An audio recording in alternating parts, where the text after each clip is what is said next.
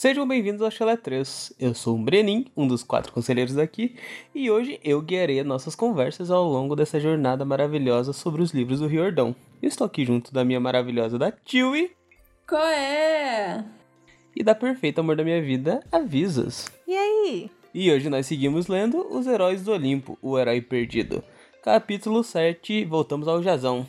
Mas e aí, tiozinha linda, nós temos mensagens de Íris? Temos, mas agora para, para, para que eu tenho uma coisa importante para falar. Brenin, você já ouviu falar de uma loja chamada Percy's World? Eu ouvi uma loja incrível. Nossa senhora, maravilhosa.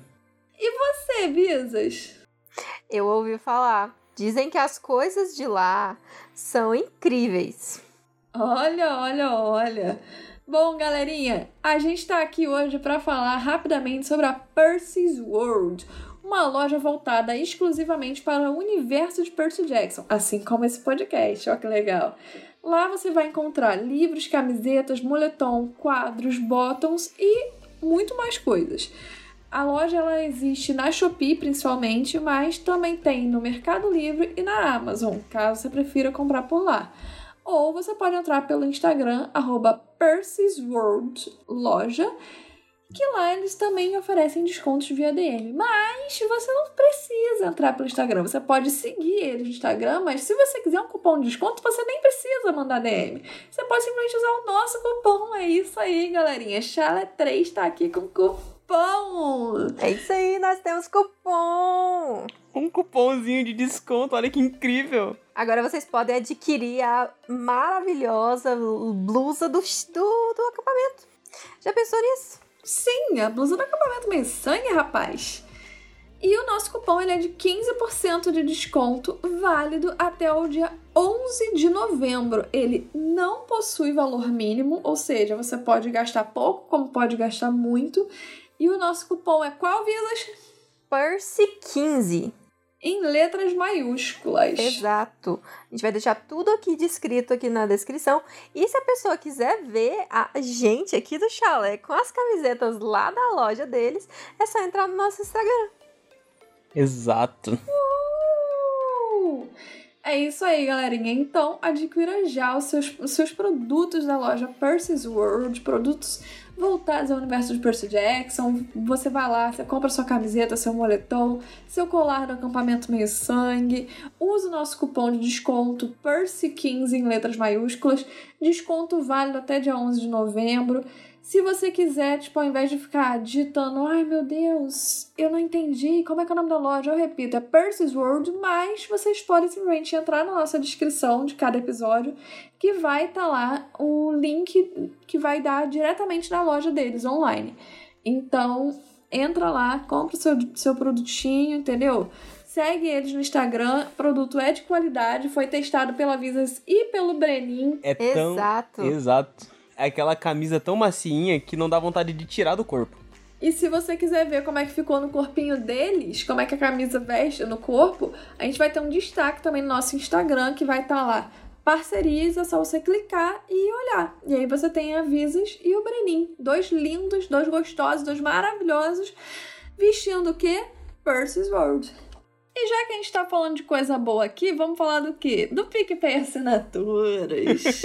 a gente também tá com PicPay Assinaturas.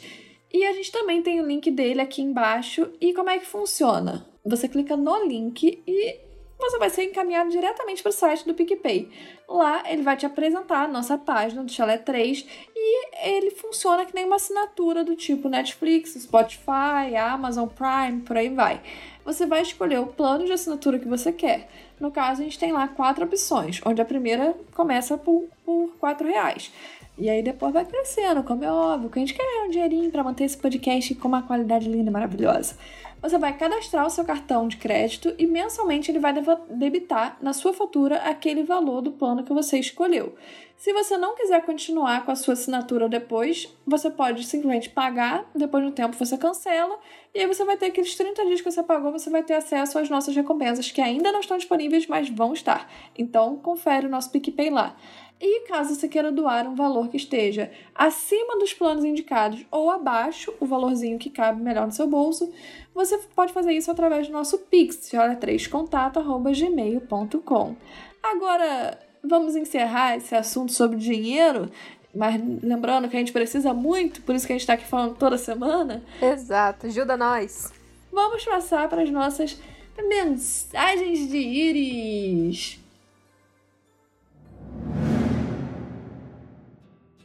Olá, olá, olá, meus queridíssimos ouvintes. Tiozinha da edição passando aqui antes das mensagens de íris, porque eu preciso dar um recadinho para vocês.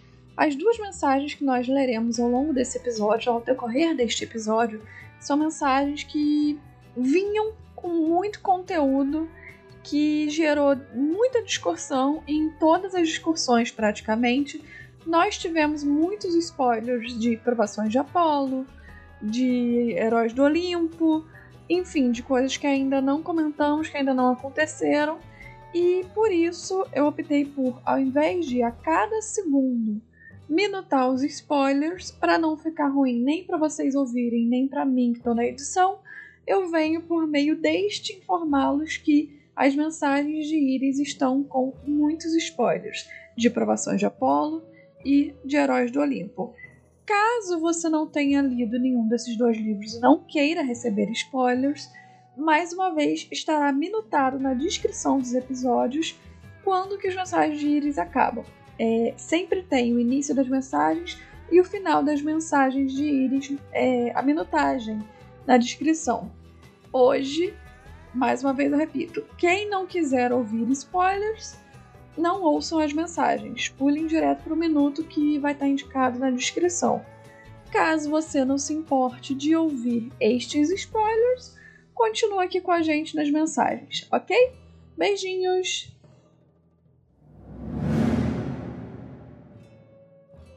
Começando as nossas mensagens de íris dessa semana, eu não vou começar lendo as mensagens, não. Vou fazer o que eu sempre faço, que é o quê? Explicar para você, ouvinte novo ou ouvinte antigo, que já tá cansado de ouvir dizer, mas vai me ouvir dizer mesmo assim, o que é o quadro de mensagens de íris. Nosso quadro de mensagens de íris é o quadro onde vocês, ouvintes, nos mandam mensagens através da nossa fonte de dracmas no Chalé 3. Ou seja, de graça. Tu usa o Twitter, o Instagram, grupo no Facebook, e-mail, a gente recebe, ninguém paga nada. É isso aí. Só que lembrando que essa fonte de dracmas não dá dinheiro pra gente. Então, Exato. vão lá ajudar é a gente no, no PicPay Só dá trabalho. A fonte de dracmas é exclusiva para vocês, então nos ajude com o dinheiro que não é em dracmas, sim em reais. Exato. Bom, e você pode mandar a sua mensagem através do Instagram e Twitter, arroba 3 podcast grupo do Facebook Chala3podcast e e-mail chala3contato, arroba gmail.com. E a primeiríssima mensagem do dia de hoje é da Carol Dias. E se tem e-mail, tem o quê? Assunto. assunto. E o assunto de hoje é quem é o pai? Ratinho, e... yo, yo. Olha se só. Tu quer ver, se tu quer ver uma sala vazia, é tu chegar no é tu chegar num bar e perguntar quem é o pai desse moleque aqui. Rapidinho o bar fica vazio. eu queria dizer que é mentira, mas eu já convivi muito em boteco pra saber que isso é verdade. Bom dia, boa tarde, boa noite, semideuses. Boa noite, minha querida. Boa Me chamou de semideusa, eu fico até mais feliz. Uhum. Eu ainda estou atrasada no conteúdo, no entanto, venho aqui porque vocês me fizeram pensar sobre a paternidade da irmãzinha do Percy. Hum, paternidade da nossa bo bo Bobofit, Bobofit, Bobo... eu tô de sacanagem, gente. Eu sei que Bobofit é Nancy, mas eu, eu, eu vi o teaser mais uma vez recentemente e eu fiquei muito com o nome dela na minha cabeça, enfim. Quando eu li a descrição dela, eu realmente achei muito estranho o fato de ela ser tão parecida com o Percy, sendo que o nosso peixinho é um Xerox do pai. Mas eu simplesmente pensei, o Rick esqueceu que o Percy era a cara do Poseidon. Chato, mas ok, segue o baile. Agora, quando alguém brincou sobre a série ter pulado a cerca, eu comecei a pensar: peraí. A gente sabe que os deuses podem mudar de forma, inclusive eles podem ter a aparência que eles quiserem. Eu não sei como isso funciona na genética dos semideuses. Se eles herdam as características da forma que o Deus tinha quando fez o filho ou não. Se os deuses têm um DNA fixo com tais e tais características. Em geral, os deuses têm uma aparência favorita, como Apolo diz nos livros dele, que normalmente gosta de ter a aparência de um cara loiro e sarado, mas pode ter a aparência que quiser. Então, a primeira coisa que eu pensei foi: putz, o Poseidon se disfarçou do Paul para pegar a Sally. Meu Deus, que coisa horrível! Meu Deus. Meu Deus, gente. Eu tô lembrando aqui do- da galera, tipo, o Percy encontra irmão dele e tudo mais. Eles têm umas características meio similares, tipo os olhos. É, é, olha os irmãos da Annabeth, por exemplo. Sim. Eles têm essa, essa linha parecida. Ou Até os filhos de Hefesto, a gente viu agora nos episódios Sim. anteriores. Que por mais que eles sejam diferentes, eles têm alguma característica que está sempre lá presente. Exato. É, isso, por acaso, a gente, eu e o Gringo, nós tivemos um debate sobre isso no episódio passado. É que vocês ainda não ouviram, mas é, uma coisa que eu citei, que, tipo, que eu fui reclamar, foi a questão do Rick ter feito algumas coisas de uma forma que eu achei errada. Que é o seguinte, os irmãos da Annabeth, por exemplo, a Atena, ela é descrita como sendo morena. Aham. ela tem o E cabelo são escuro. E eles todos são loiros. Sendo que quem é loiro é o pai da Annabeth e a família dele toda. Tipo, os irmãos do, do pai dela, tipo, tios, tias, os primos. É porque a, a Atena gosta de, de caras loiros. Exato. A Atena tem um tipo. É, e aí, por exemplo, o gringo também, tipo, falou algo assim. Eu falei, mas aí é que tá. Teoricamente, a Atena não se apaixona pela beleza. Ela se apaixona pelo intelecto. Então, não faz sentido ela ter um tipo físico, saca? Não, eu E sei, eu mesmo tô só que ela pegando tivesse pé. um tipo. Não, não, sim, eu tô só comentando, tipo, como foi a discussão. Sim, É, sim. que a gente abordou também essa possibilidade, sabe? E aí era isso que eu tava explicando, que em alguns momentos o Rick meio que tornou quase que uma regra. Por exemplo, os filhos de Atena são loiros com olhos cinzas. Os filhos de Apolo são loiros e não sei o que. Os filhos de não sei quem são de tal forma. E isso eu achei um pouco errado, porque teoricamente, pra mim, eles deveriam ter, tipo, uma característica que, se, que fosse semelhante ao deus, como, por exemplo, os filhos de Atena terem os olhos cinza, Uhum. talvez filhos de Poseidon terem os olhos verdes, sim, tipo, os filhos, tipo, de... como é que se fala? De Zeus terem. do de Hermes que tinham a cara meio élfica, tipo orelhas Sim. pontudas, enfim, e por aí vai. Então, é, eu acredito que na época o Riordão deu uma pisada na bola, mas que, por exemplo, na série você vê que característica física não importa, tipo, em nenhum momento, de verdade. E eu Ah, acho. E tem uma coisa também, sobre os filhos de Hefesto, eu acho que ele deu uma corrigida em algumas coisas.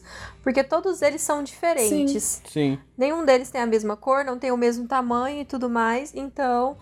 E, e ele colocou que eles têm aquela característica de mãos, é, mãos calejadas, e aquele. a- um porte um pouco mais forte. Exato. Então, isso ele colocou em todos eles, exceto no Léo, né? Porque o Léo é, é o ponto É. fora da curva.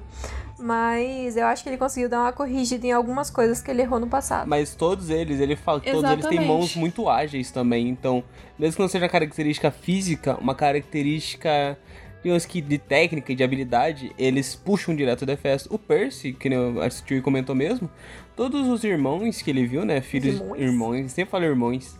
Meu, meu, minha falha mortal é irmãos. Todos os irmãos dele, ele tem, ele repara nos olhos. E ele cita muito que os olhos, né, tipo, citam muito que os olhos do Percy é o verde calmo, o verde de um mar tranquilo. E a da maioria dos irmãos dele. Ô, caralho! a maioria dos irmãos dele, eles têm os olhos revoltos, os olhos mais agressivos, de um mar mais tempestuoso. Então, tipo, é uma característica legal. Uh, Tais Monteiro e Castanho. Não lembro. Eu acho que tem. Mas eu, eu puxei o roteiro passado para para falar sobre isso. Que, que eu, eu até puxei o trechinho e joguei aqui no, no roteiro, que era. Nenhum deles se parecia. Tinham rostos diferentes, tons de pele diferentes, cor de cabelos, peso. Ninguém jamais diria: Ei, olha, essa é a prole de Hefesto. Mas todos tinham mãos fortes, barra grossas, cheias de calo e sujas de graxa. Mesmo o pequeno Harley, que não devia ter mais de 8 anos, parecia capaz de lutar seis rounds com Chuck Norris sem derramar uma gota de suor. E todos tinham um rosto muito sério. Seus ombros curvados, como se a vida tivesse sido muito dura com eles. Vários pareciam abatidos fisicamente. Léo notou duas tipóias, algumas bengalas, um tapa-olho, seis ataduras e uns 7 mil band-aids. Então, o que, que eu tava comentando? Que, por exemplo, Atena, sendo uma pessoa considerada é, é, sapiosexual, ou seja, que se atrairia pelo mortal por conta do intelecto dele, não faria sentido todos os filhos dela possuem a mesma aparência física, muito menos se essa aparência, aparência física não tem nada a ver com a dela, por exemplo, a não ser os olhos cinza. É, porque se eles E- fossem. Se ela fosse loira, tava tudo certo. O Riordão quis combater o estereótipo da loira, da loira burra, pô. Ele quis fazer os loiros aí- inteligentes. O que que eu tava explicando? Que Hefesto era o único que, tipo assim, não tinha uma característica física, os seus filhos. Eles tinham características mais, tipo. A- Quase que de. As como é- Como é que é o habilidades. nome? É, tipo, coisas que não são uma característica física, uma coisa sua, tipo, ah, fulano tá sempre, tipo, olhando as coisas como se estivesse desconfiado de algo. Um- tipo, é mais um uma parada que tique, tá né? contigo, É tá mais ligado? um- É, tipo, tipo esse tique, é uma característica da sua personalidade, pronto. Ele tinha uma característica, tipo, tá com o ombro meio curvado, meio cara de preocupado, sei lá. Talvez isso, é algo mais uma característica sem ser física, que te dá mais uma personalidade do que algo tipo cor de cabelo, algo assim. E basicamente é, a gente comentou, comentou bastante sobre isso. É, aqui também já falou algumas coisas. E realmente eu acho que foi um erro do Riordão ele tratar dessa forma, tanto é que ele, nos próximos livros, ele começou a fazer vários retcons, tipo, ele já mudou várias vezes cor de cabelo, cor de olho e por aí vai dos personagens, tipo, várias vezes. E na série, se vocês perceberem, ele só foi colocar um personagem cadeirante, se eu não me engano, nas provações de Apolo. Na série, se você olha o teaser, já tem uma personagem que ela é PCD, ela, é- ela tá numa cadeira de rodas. Então, assim, ele foi mudando, tá ligado? A escrita dele. Ele pode ter dado uma deslizada com essa. a menina, que eu esqueci o nome dela agora. Enfim. Mas outra coisa que eu tenho pra falar é o seguinte, Carol. E ouvinte que ainda não tenha lido o livro do Cálice dos Deuses, eu acho que não é um spoiler muito grande, até porque todo mundo já sabe que a Sally vai ter um filho, mas no livro se passa um pouco antes de provações de Apolo e a Sally conta que tá grávida pro Percy, tipo, ó, tô grávida, Percy, ah, legal, tá ligado? Então, assim, é, ele já fez vários retcons, ele deu uma deslizada botando ela com os olhos verdes, mas daqui a pouco ele corrige isso, tá ligado? Ele, enfim, Daqui a pouco, faz isso direto, enfim. Era que Ou não, né? Porque vai que é isso que ele quer mesmo. Exato. Ou é reflexo do sol, É. ele fala, não, é que a gente olhou no sol, tava estranho ali, parecia verde, mas é castanho, claro. Olha a Lilia. Bom, mas enfim, va- antes da gente sentar ali o pau de discutir no meio dela, vamos terminar de ler, porque tem coisa pra caramba, enfim. É. É, então, a primeira coisa que eu pensei, putz, o Poseidon se disfarçou do Paul pra pegar a Sally. O que não teria nada muito divergente do que acontece na mitologia. Afinal, Zeus já se disfarçou do marido de uma mulher pra pegar ela. Se não me engano, foi daí que nasceu a Helena de Troia e seus irmãos. Cara, já teve gente que se disfarçou de, de, de boi pra pegar não sei o que, já teve gente De que, enfim, cisne. já é cada Exato. bizarrice. O boto cor-de-rosa tá aí pra provar que Que o peixe Que pode pegar a mulher casada. criaturas mitológicas não têm senso de moralidade na hora de pegar mulher, enfim. Bom, continuando no meio dela, nada impediria o Poseidon de fazer o mesmo. E não sei vocês, mas quando ele aparece pro aniversário do Percy e vê a Sally novamente, eu fiquei realmente com uma impressão de que ele não exatamente superou ela. Ele age ok, mas não me parece ter gostado de saber que a Sally seguiu em frente.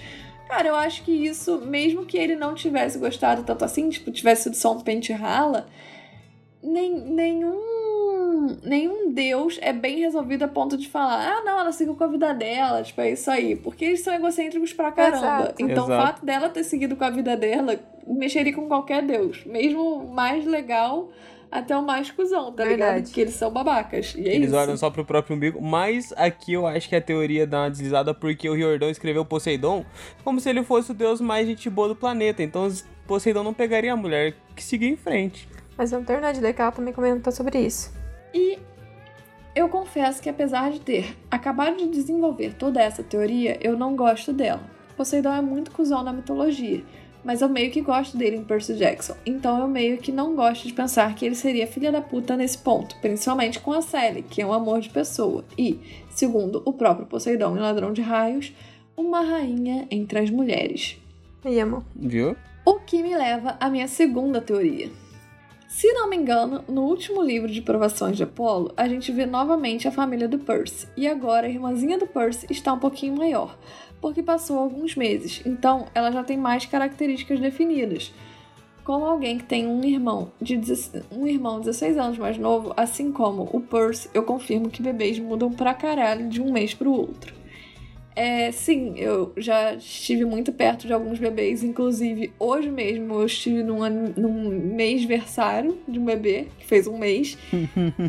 É o Pedrinho. Aham, O Pedrinho. beijo, Pedrinho, te amo. Eu também conheço muitos bebês e bebês mudam muito rápido. É Por verdade. isso que as pessoas não têm que ficar comprando um milhão de roupa. O neném cresce muito rápido, gente. Sabia que o Pedrinho hoje tava usando o macacão que eu comprei pra ele, que é de 3 a 6 meses, e ele tava usando hoje? Uhum. Nossa senhora. Sim. Porque ele tá fazendo um mês. tipo, enfim. É, basicamente, vou, vou dar um exemplo. Tipo, eu vi o Pedrinho quando ele tinha 20 dias e vi agora quando ele fez um mês. Cara, pra mim ele continuou com a mesma cara. Só que ele desinchou muito, Uhum. sabe? Então, se você olha uma foto, quando ele nasceu, tipo, saiu da barriga, tomou banho e veio pra mãe. Quando ele nasceu, bota uma foto com 15 dias, bota uma foto com um mês. Se você olhar bem, as características físicas são praticamente as mesmas, só que ele desinchou. Só que aí, de um mês pro segundo, vai ter coisas que vão começar a mudar, como é óbvio, sabe? Mas então assim, realmente, tipo, de mês a mês muda muito. Inclusive cor dos olhos, que muita gente fala, ai, eu tinha olho azul quando eu era criança, como se isso te desse algum tipo de status. Então, Enfim, né? e, tipo, é, é, é normal. Eu também. Eu era loira, cabelo ovo. Tipo, sério, meu cabelo parecia gema de ovo. Era aquele amarelo. Não era aquele loirinho bonitinho. Era um loiro amarelo, escroto. E eu tive esse cabelo até acho que uns 5, 6 anos. Depois é que começou a escurecer.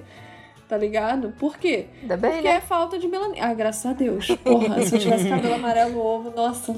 É, mas enfim, é normal. Crianças nascem nascem loiras e ficam morenas, crianças nascem com olho azul e às vezes fica com olho preto, olho verde, olho castanho e por aí vai. É, enfim. Bom, vamos lá. É, vou, vou seguir aqui. Uhum. E Apolo fala sobre a bebê ter uma mecha grisalha, ou alguns fios brancos no meio do cabelo preto. Ele brinca sobre ela ser a única bebê grisalha, e então ele repara que o Paul também tem isso no mesmo ponto.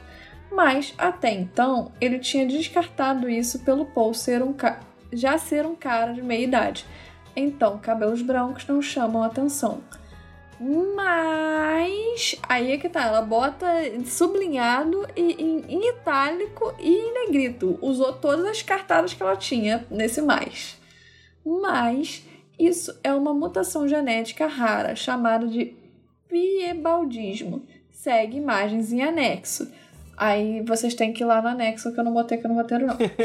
e se o Poseidon fosse simplesmente mudar a sua aparência para a do Paul, eu não imagino que fosse pegar esse detalhe das mechas brancas serem genéticas e não apenas fruto do tempo. Percy tem cabelo preto, como a irmãzinha dele, a não ser pela mecha branca. Mas a Sally tem cabelo escuro também, castanho, se não me engano, e olhos azuis. A única descrição do Paul da qual me lembro é de que ele tem cabelo grisalho, mas poderia muito bem ser preto. E, segundo meus conhecimentos de genética básica do ensino médio, que continuam na minha cabeça mesmo após alguns anos de formação, o gene da cor escura prevalece sobre a mais clara por ser dominante. Gente, aí é que tá, isso daí é tudo uma grande palhaçada, porque nenhum dos meus tios loiros dos olhos azuis casaram com mulheres loiras de olhos azuis e todos os meus primos são loiros de olhos azuis, tá ligado? Tipo, então assim, eu acho genética uma grande palhaçada, de verdade. Ah, é dominante. Isso não quer dizer porra nenhuma. Enfim. Então, né? Aqui eu tenho tio, eu tenho meus tios. Um dos meus tios é. Ele era cabelo escuro, do olho verde, pele clarinha. E meu outro tio é de pele escura, cabelo preto e do olho castanho. E assim, são irmãos, tipo, irmãos de.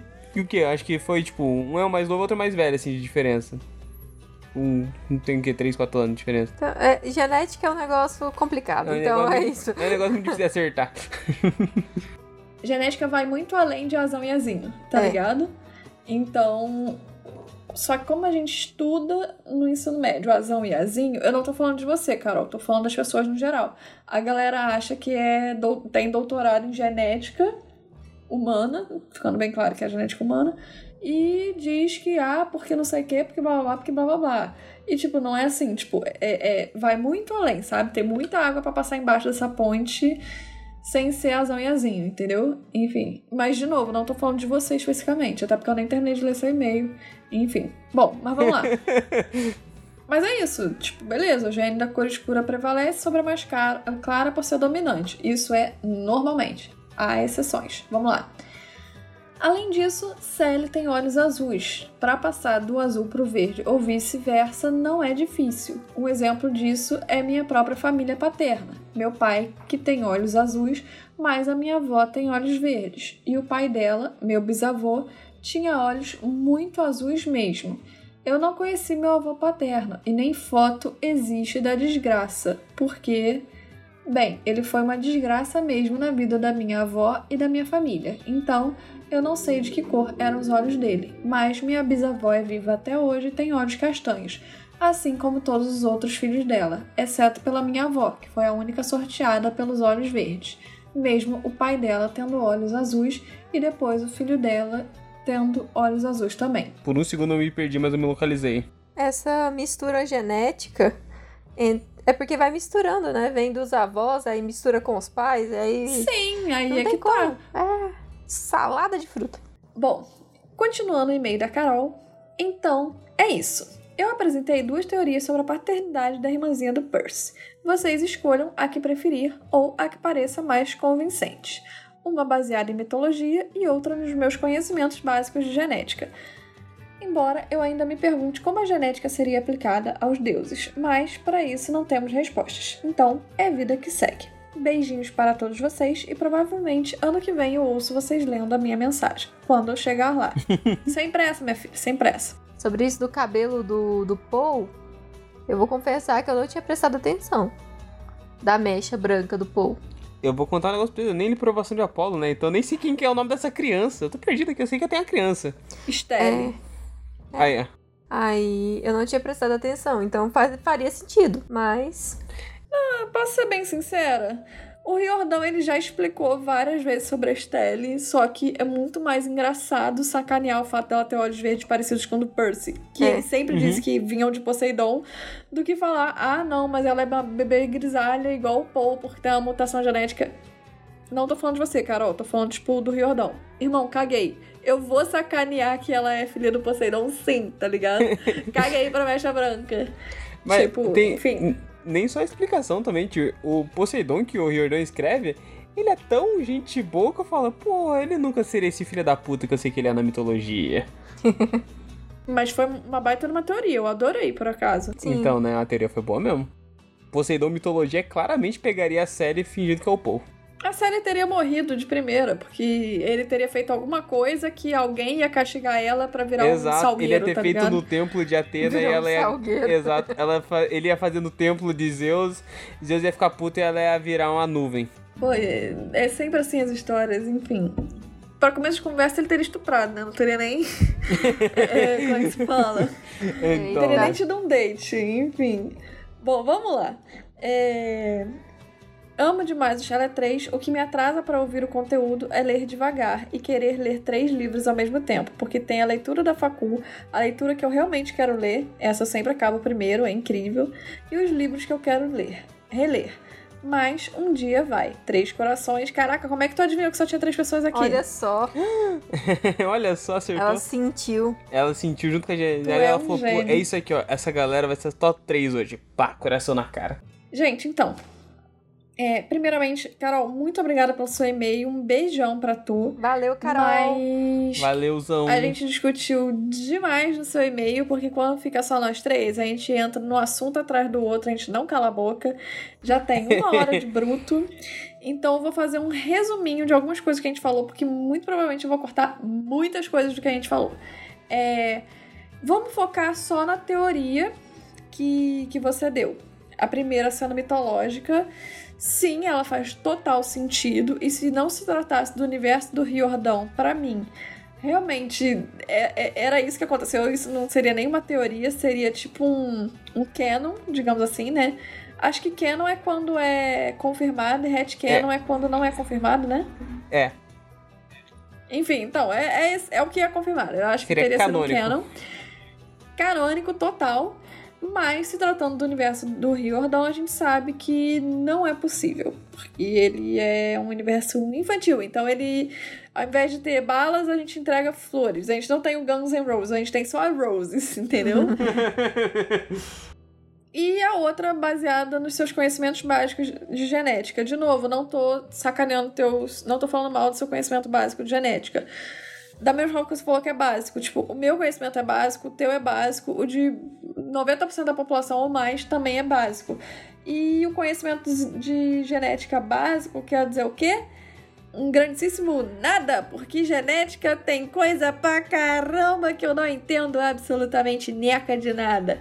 Então, o que, que eu quero dizer com isso? Eu quero dizer que, como tá muito além do meu conhecimento, do Davisas, do do Breninho, do que da maioria da população, é, eu acho que se não é algo muito, tipo, certo, do tipo, um sangue B com sangue AB não dá um sangue O positivo, por exemplo, eu acredito que, não sendo algo com uma regra específica tipo essa, a gente não pode definir muita coisa. Igual é cor do olho, igual é tipo cabelo, igual é tudo isso. Mas, é, é, é, não querendo falar da sua teoria, porque teoricamente no mundo da genética ela faz todo sentido por o Paul ter uma mutação genética e a Stelle, se eu não me engano, que é o nome da bebê, também ter, eu acho que faria todo sentido, mas para mim o que mais faz sentido é a teoria número 3. Todo mundo cagou pra mutação genética e ficou só sacaneando a cor dos olhos, porque mais uma vez o Riordão fez igual ele fez com os filhos de Atena. Vamos botar todo mundo loiro, mesmo a Atena sendo morena, tá ligado? E aí ele pegou e falou: ah, vamos botar ela com a mutação genética, mas vamos botar os olhos do Percy. Sendo que ele passou 10 livros falando que os olhos do Percy vinham do Poseidon. Então, assim, todo mundo vai sacanear porque o Riordão deu uma bobeada ali. Ele tinha que ter, dado- ele tinha que ter feito alguma outra característica, tipo, sorriso é igual ao do Percy, qualquer coisa. Mas não, ele foi nos olhos, que ele sempre especificou. É igual os olhos do Harry Potter. Ah, você tem os olhos da sua Ai, mãe. Ele ai. fez a mesma coisa com o Percy. Pra chegar agora ele botar a menina com os olhos. Então, assim, o negócio é.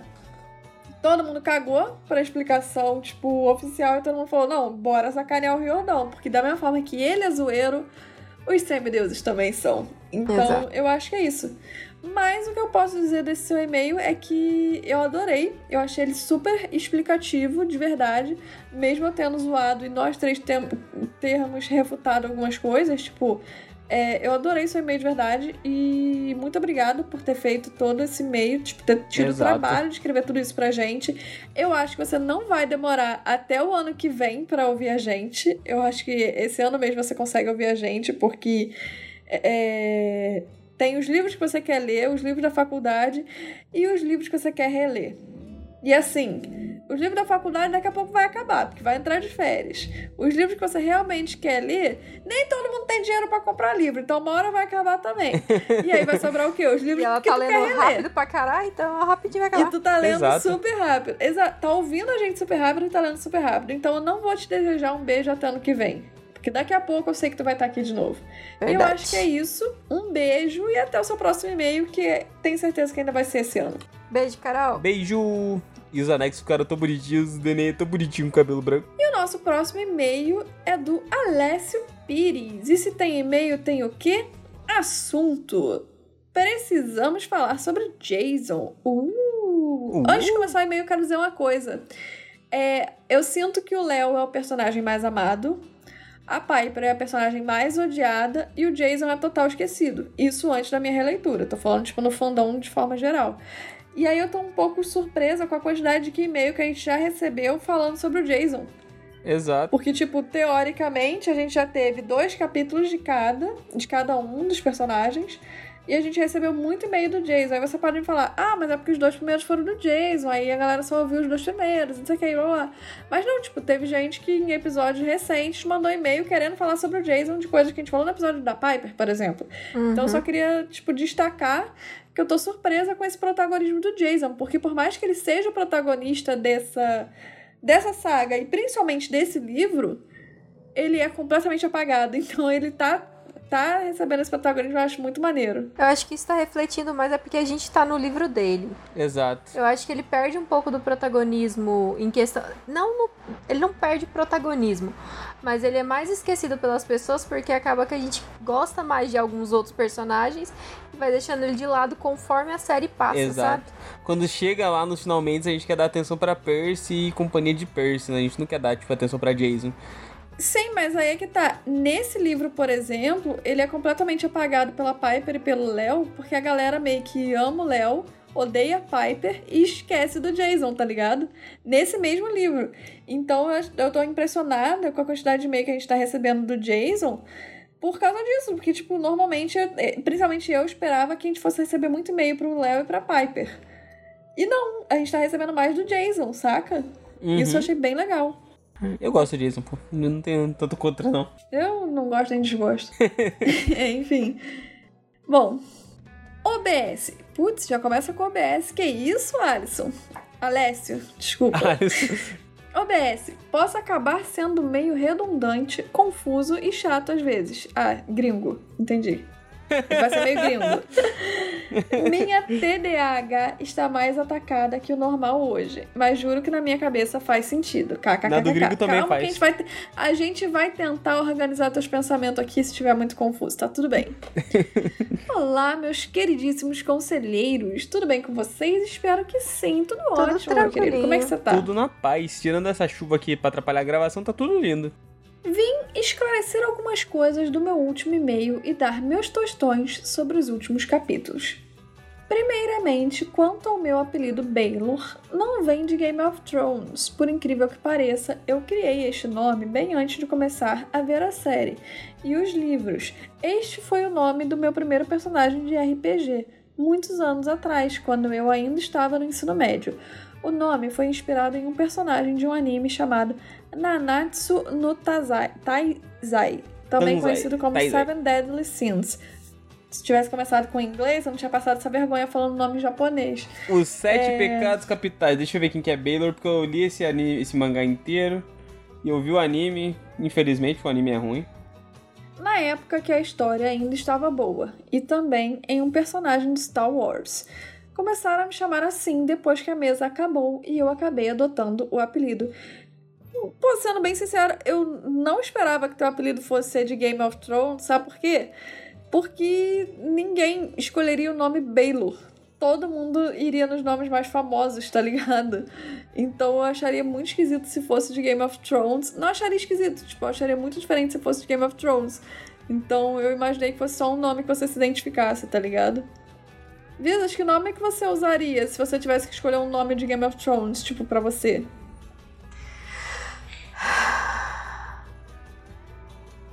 Só consigo pensar na área. Sério? Que só a área, amor? Nesse momento, a área. Tanto nome legal, você vai na área. Eu gosto muito da área. E você, Ti?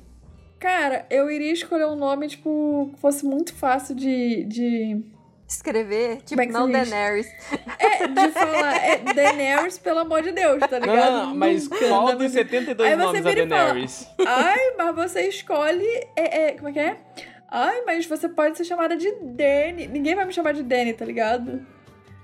Ah. Um, sei lá, tipo, é, é, eu não gosto dos nomes que tem, tipo, o A e o E juntos, porque eu acho muito esquisito. Tipo, Eamon, tipo, por aí vai. Uhum. Talvez eu escolhesse, por exemplo, eu não gosto muito desse nome, mas talvez eu escolhesse, tipo, Vicênia, só por ser fácil de falar, tá ligado? Aham. Uhum. Olha só. Tipo, Jaehaerys. Ninguém escolhe Jaehaerys, pelo amor de. Deus. É, mas é que nem o da Daenerys. O problema é porque é Daenerys. Então, tipo, aí fica essa coisa esquisita Exatamente. ali no começo. Ninguém sabe falar direito. O meu seria bem mais legal que o de vocês. Hum. Oberyn Martell. Seu Oberyn? O Oberyn Martell é muito legal. Porra, meu personagem favorito nessa porra dessa saga. Bom, continuando o e-mail dele. Agora, quanto ao herói perdido, quero deixar claro que não odeio o livro, nem acho ele muito ruim, apenas acho fraco, principalmente comparado aos próximos três livros da saga, que, na minha opinião, são três das melhores coisas que Jordão já escreveu. Eu não consegui me conectar muito aos personagens e seus dramas, fora o Léo. Todo o mistério do Jason era interessante e foi uma das coisas que me levou a continuar, mas o personagem eu achava meio apático e um pouco sem sal. Ao longo dos próximos livros ele melhora um pouco, mas neste primeiro essa foi a minha impressão sobre ele. Como já dito pelo Brenin, o maior problema que o personagem teve foram as comparações com o Percy, o que confesso que me fez desgostar um pouco dele na primeira lida. Mas a partir do momento que parei de comparar e comecei a ver como personagens diferentes, apesar de Percy ser melhor, kkkk, eu Claro. consegui ter uma melhor visão sobre ele. Mas acho que também ele acaba se prejudicando por ser comparado a outra personagem. Spoiler, se o gringo tiver por aí, pode pular essa parte, não tá. Com a Talia. É o Percy ou é o Jason que é comparado com a Talia? O Jason. Ah, tá. Então eu tenho que botar um alerta de spoiler lá atrás. Tio da edição, alerta de spoiler. Enfim. Com a Talia, que apesar de não ter o mesmo desenvolvimento que ele, é uma personagem muito amada e carismática. E quando descobrimos que são irmãos, é um pouco difícil não os comparar. Mas, ignorando isto, você vê um personagem com camadas e uma personalidade, apesar de uns acharem chata, interessante e única em meio aos sete, e à medida que você descobre mais sobre ele, você vai entendendo por que ele é assim. Eu quero falar uma coisa lá no início desse parágrafo que é que, na opinião dele, é, os próximos três livros são as três melhores coisas que o Jordão já escreveu. E, cara, eu acho o Filho de Netuno quase tão, entre aspas, chato quanto o Herói Perdido. Tá ligado? Tipo, é, eu acho ele um livro super normal do Riordão, tal qual Mar de Monstros, Ladrão de Raios, tipo, saca? Eu nunca, nunca, nunca colocaria o, o Filho de Netuno. Não, eu nunca colocaria o Filho de Netuno nem na mesma categoria que a Batalha do Labirinto e o Último Olimpiano, por exemplo. Tá Realmente. ligado? Eu não colocaria na mesma categoria, mas é a minha opinião. Eu acho muito foda ele achar que são as três melhores coisas que o Jordão já escreveu, eles três. Principalmente porque são três, tipo, seguidinhos. Então, por exemplo, se eu tivesse essa mesma opinião que ele, eu claramente estaria lendo essa saga o tempo todo. Pulando o primeiro livro e o último. Eu começaria do Filho de Netuno e leria, tipo, várias vezes. Filho de Netuno, a marca de Atenas, a cara de Hades, tá ligado? Uhum. É, Pior que. Casa de Hades e Marca de Atenas são muito bons. É um ponto fora da curva demais que o Riordão escreveu Uhum, muito bem. Uhum. Muita burrice do Riordão querer comparar os meninos. Não é nem a gente que faz essa comparação, é ele que joga na nossa cara. É, e pegando uma opinião que ele teve também, que ele falou que ele acha meio apático o Jason, é que, cara, a gente tá dentro da cabeça dele, só que como ele tá sem memória, ele fica realmente apático. Porque, por exemplo, quando a gente vai estar lá na É frente porque da cabeça ele do não personagem. sabe entender as, as pressões e as coisas que ele faz. Ele Porque, tá por sem exemplo, memória, ele tá sem memória. então muito imagina, difícil. você tá. Perdido. É igual você pegar um computador novo. Tipo, você vai ter que baixar todos os seus aplicativos preferidos. Um celular novo, você vai ter que baixar tudo de novo. E aí, até você baixar, aquele celular vai ser um porre. Porque tu não vai conseguir jogar um joguinho, tu não vai conseguir entrar no Instagram, tu não vai conseguir ouvir o Chalé 3, tá ligado? E a mesma coisa é o Jason. Tipo, ele tá com a memória dele apagada. Então, quando a gente tá na cabeça dele, ele tá descobrindo as coisas também, Bom, né? exato. a gente não recebe nenhuma. Quase. A gente não recebe quase nenhuma informação nova, tá ligado? É mais ele reclamando que tá sem memória e falando da situação, ou do Léo ou da Piper, o que faz todo sentido. Quando a gente. Aí vai falar, mas quando a gente tá na cabeça do Percy, cara, a gente já conhece o Percy. Então, quando a gente tá na cabeça do Percy, ele pensa, ai, quem será que é a Annabeth? A gente já sabe quem é. Tá ligado? Ele pensa, ai, eu acho que eu mexo com água. A gente sabe que ele mexe com água. Agora, quando a gente tá com a do Jason e ele fica, cara, eu não sei nada, a gente fica, pois é, a gente também não, tu é chatão, hein? Tipo, tá Então, ligado? né? Então eu acho que, que realmente é isso. O primeiro livro, que é o que a gente conhece o Jason, a gente não conhece ele de verdade, porque ele tá sem memória. E aí no próximo livro que ele aparece, e que a gente tá dentro da cabeça dele, tipo, a gente tem outros seis disputando protagonismo junto. Então, assim, é, é complicado. Eu sinto que a gente aprende mais sobre o Jason no Filho de Netuno do que no próprio livro que o Jason é protagonista. Eu sinto que eu, que eu entendo melhor ele vendo o Filho de Netuno e a Reina comentando sobre ele, contando os feitos dele, do que a gente realmente estando na cabeça dele no começo ali, tipo. Que é realmente isso, ele foca na Piper e do Léo. Porque é o que ele tem. Exato.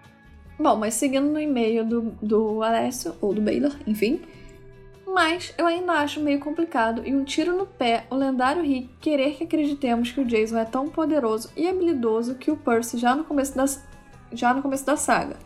Todos os cinco novos personagens evoluem e se tornam mais poderosos ao longo da história, e fica mais fácil de acreditarmos e nos apegarmos a eles por isso. Menos o Jason. Já vimos a evolução do Percy da Annabeth, mais ou menos, nos livros anteriores, então já estamos apegados a eles. Mas o Jason não chega a ter esta construção. Tudo que ouvimos falar do passado dele é somente isto: ouvimos falar. Nada é mostrado como os demais personagens. Mas, em compensação, Rick guardou para ele um outro tipo de evolução. É, mas aí é que tá. É, uma coisa que eu acho que o Rick deveria ter feito e ele até hoje não fez, e eu acredito que ele não vai fazer, é ter feito livros anteriores, tipo, livros mostrando o passado do Jason, por exemplo. Sabe? Tipo, lançar livros extras. Uhum. Eu tenho a impressão que ele também não vai fazer, não. Mas, cara, pra mim é um tiro no pé ele não fazer isso, porque, Concordo. tipo assim, é um dos sete. E é o único dos sete, tirando o Percy e Annabeth, que tem um passado. Só que o, passado do Percy o passado da Annabeth a gente já viu. Só que a gente não viu do, o do Jason, a gente não viu da Reina, a gente não viu, tipo, do Octavio, por exemplo, a gente não viu o. Enfim, por aí vai. Eu tô falando nomes que ainda não apareceram, mas você aí que tá ouvindo não é spoiler, tá? Resumindo, a gente não vê os o passado dessas próximas pessoas que irão aparecer e a gente não vai ver, e eu acho isso um erro. Sim, Porque, Porque- ele tem muito material pra usar e que ele podia estar Exato. entregando pra gente. eu queria muito ver a infância de um semideus romano. Eu não tô reclamando dessa nova é, é, saga que o Rick fez, essa nova trilogia com as aventuras do Percy e da Beth do Grover. Eu acho maravilhoso ele ter feito isso, acho incrível. Mas eu acho que ele deveria ter lançado pelo menos um- um- uma trilogia ou um livro que fosse, qualquer coisa, tipo, com as aventuras do Jason. Porque, por exemplo, aqui nesse capítulo mesmo a gente vê que ele tem 12 linhas na- nas tatuagens. Isso quer dizer o quê? que ele tá há 12 anos, tipo, sendo um semideus treinado, entre aspas, enfim, sabendo do, do que acontece com semideuses. E aí, cara, como que esse rapaz tem 12 anos e a gente não tem nada do passado dele, a gente não tem um conto, uma história, nada, saca? Sim. Tem- é muito pano pra manga que a gente não vê. Eu queria Entende? ver com- é quase como é que é. Eu queria ver como é que é, tipo, um semideus crescendo com os romanos. A gente só sabe como é que é os gregos, mas, tipo, a gente não sabe nada de, tipo, como eles chegam lá, como é realmente a infância de um semideus romano. Eu acho que não precisava nem ser a infância, sendo bem sincera. Podia ser alguma. é, Tipo, sabe esses livros de contos que ele cria do Percy, alguma coisa assim? Sim, Conta sim. alguma coisa, um conto sobre, tipo, ele faz três contos dos, dos lá do acampamento Júpiter, coloca uma história de cada um contando alguma coisa interessante sobre eles. Pra agregar na história, sabe?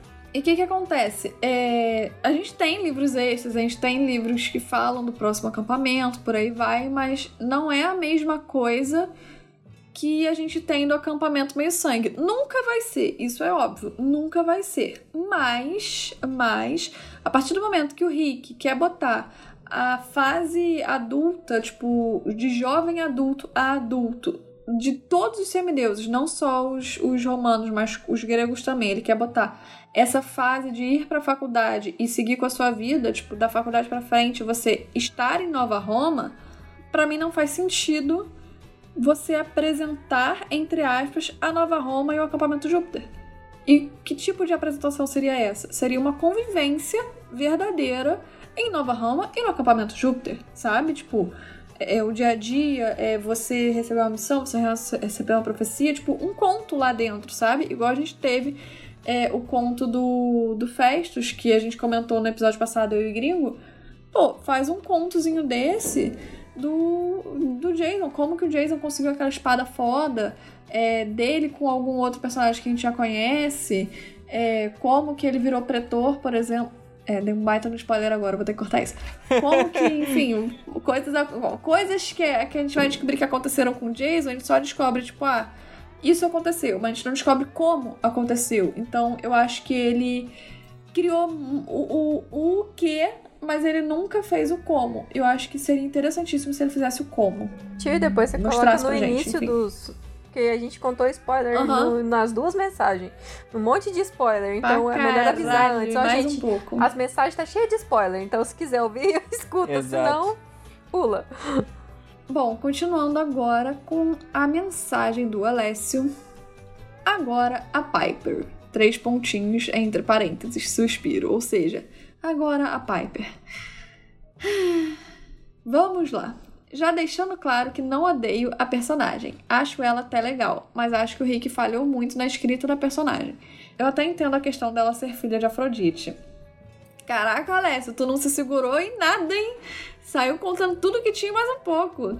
Então, né? Enfim, né? só os spoilers. Mas tudo bem. Quem tá aqui, tá aqui porque quer. Porque tem um aviso lá na frente dizendo que tem spoiler. Vamos lá mas ao longo dos livros, na maior parte das vezes, ela só está focada e pensando no Jason, entre parênteses, na maior parte, não todas, para deixar claro, fecha parênteses. E isso tornou a leitura dos capítulos da personagem meio maçantes e difíceis nesse primeiro livro. Ainda tem outro problema pela qual a personagem passa relacionado ao pai dela, e esta trama era até que interessante, mas, vez ou outra, ela preferia pensar no Jason que nisto. Ela tem alguns dilemas e dramas legais ao longo dos livros, e tem um poder legal, entre parênteses, apesar de que eu acho que o Rick não soube balancear o poder. E ele tem umas flutuações muito absurdas. Às vezes, nem deuses conseguem vencer ela. E no capítulo seguinte, um semideus qualquer resistiu. Fecha parênteses. É porque ela rolou Mas... o dado e tirou um uma vez. É, e... não, é porque no teste. No outro ela tirou 20. O CD de resistência dela é 32 e o deus sempre tira um no dado. Aí o semideus tira 19 com bônus passa. Mas quase todos os outros sete têm dilemas, história, personalidade e dracmas mais e dramas mais interessantes. e dramas mais interessantes que ela. Então foi meio difícil eu me conectar e gostar dela esta saga inteira. E só consegui fazer isso em provações de Apolo, quando ela e Jason ajudam Apolo no terceiro livro. Caralho, spoiler do spoiler. Eu acho o seguinte, é, eu acho que foi uma excelente análise da Piper, e mais, é, principalmente com o que eu me lembro dela e com a releitura que a gente está fazendo, só que eu acho que. Deixa eu reformular. Basicamente, eu acho que você está certíssimo, mas ao mesmo tempo, como eu tô analisando capítulo a capítulo, não o livro como um todo, em alguns muitos momentos que eu tô concordando com você aqui, no capítulo eu vou discordar. Porque, por exemplo, para mim vai fazer todo sentido em certos momentos ela tá pensando no relacionamento dela com o Jason, em outros não vai fazer o menor sentido. E por aí vai. Por exemplo, o drama dela com o pai, eu achei chato também. Eu acho que, por exemplo, do final e algumas outras questões, e por aí vai.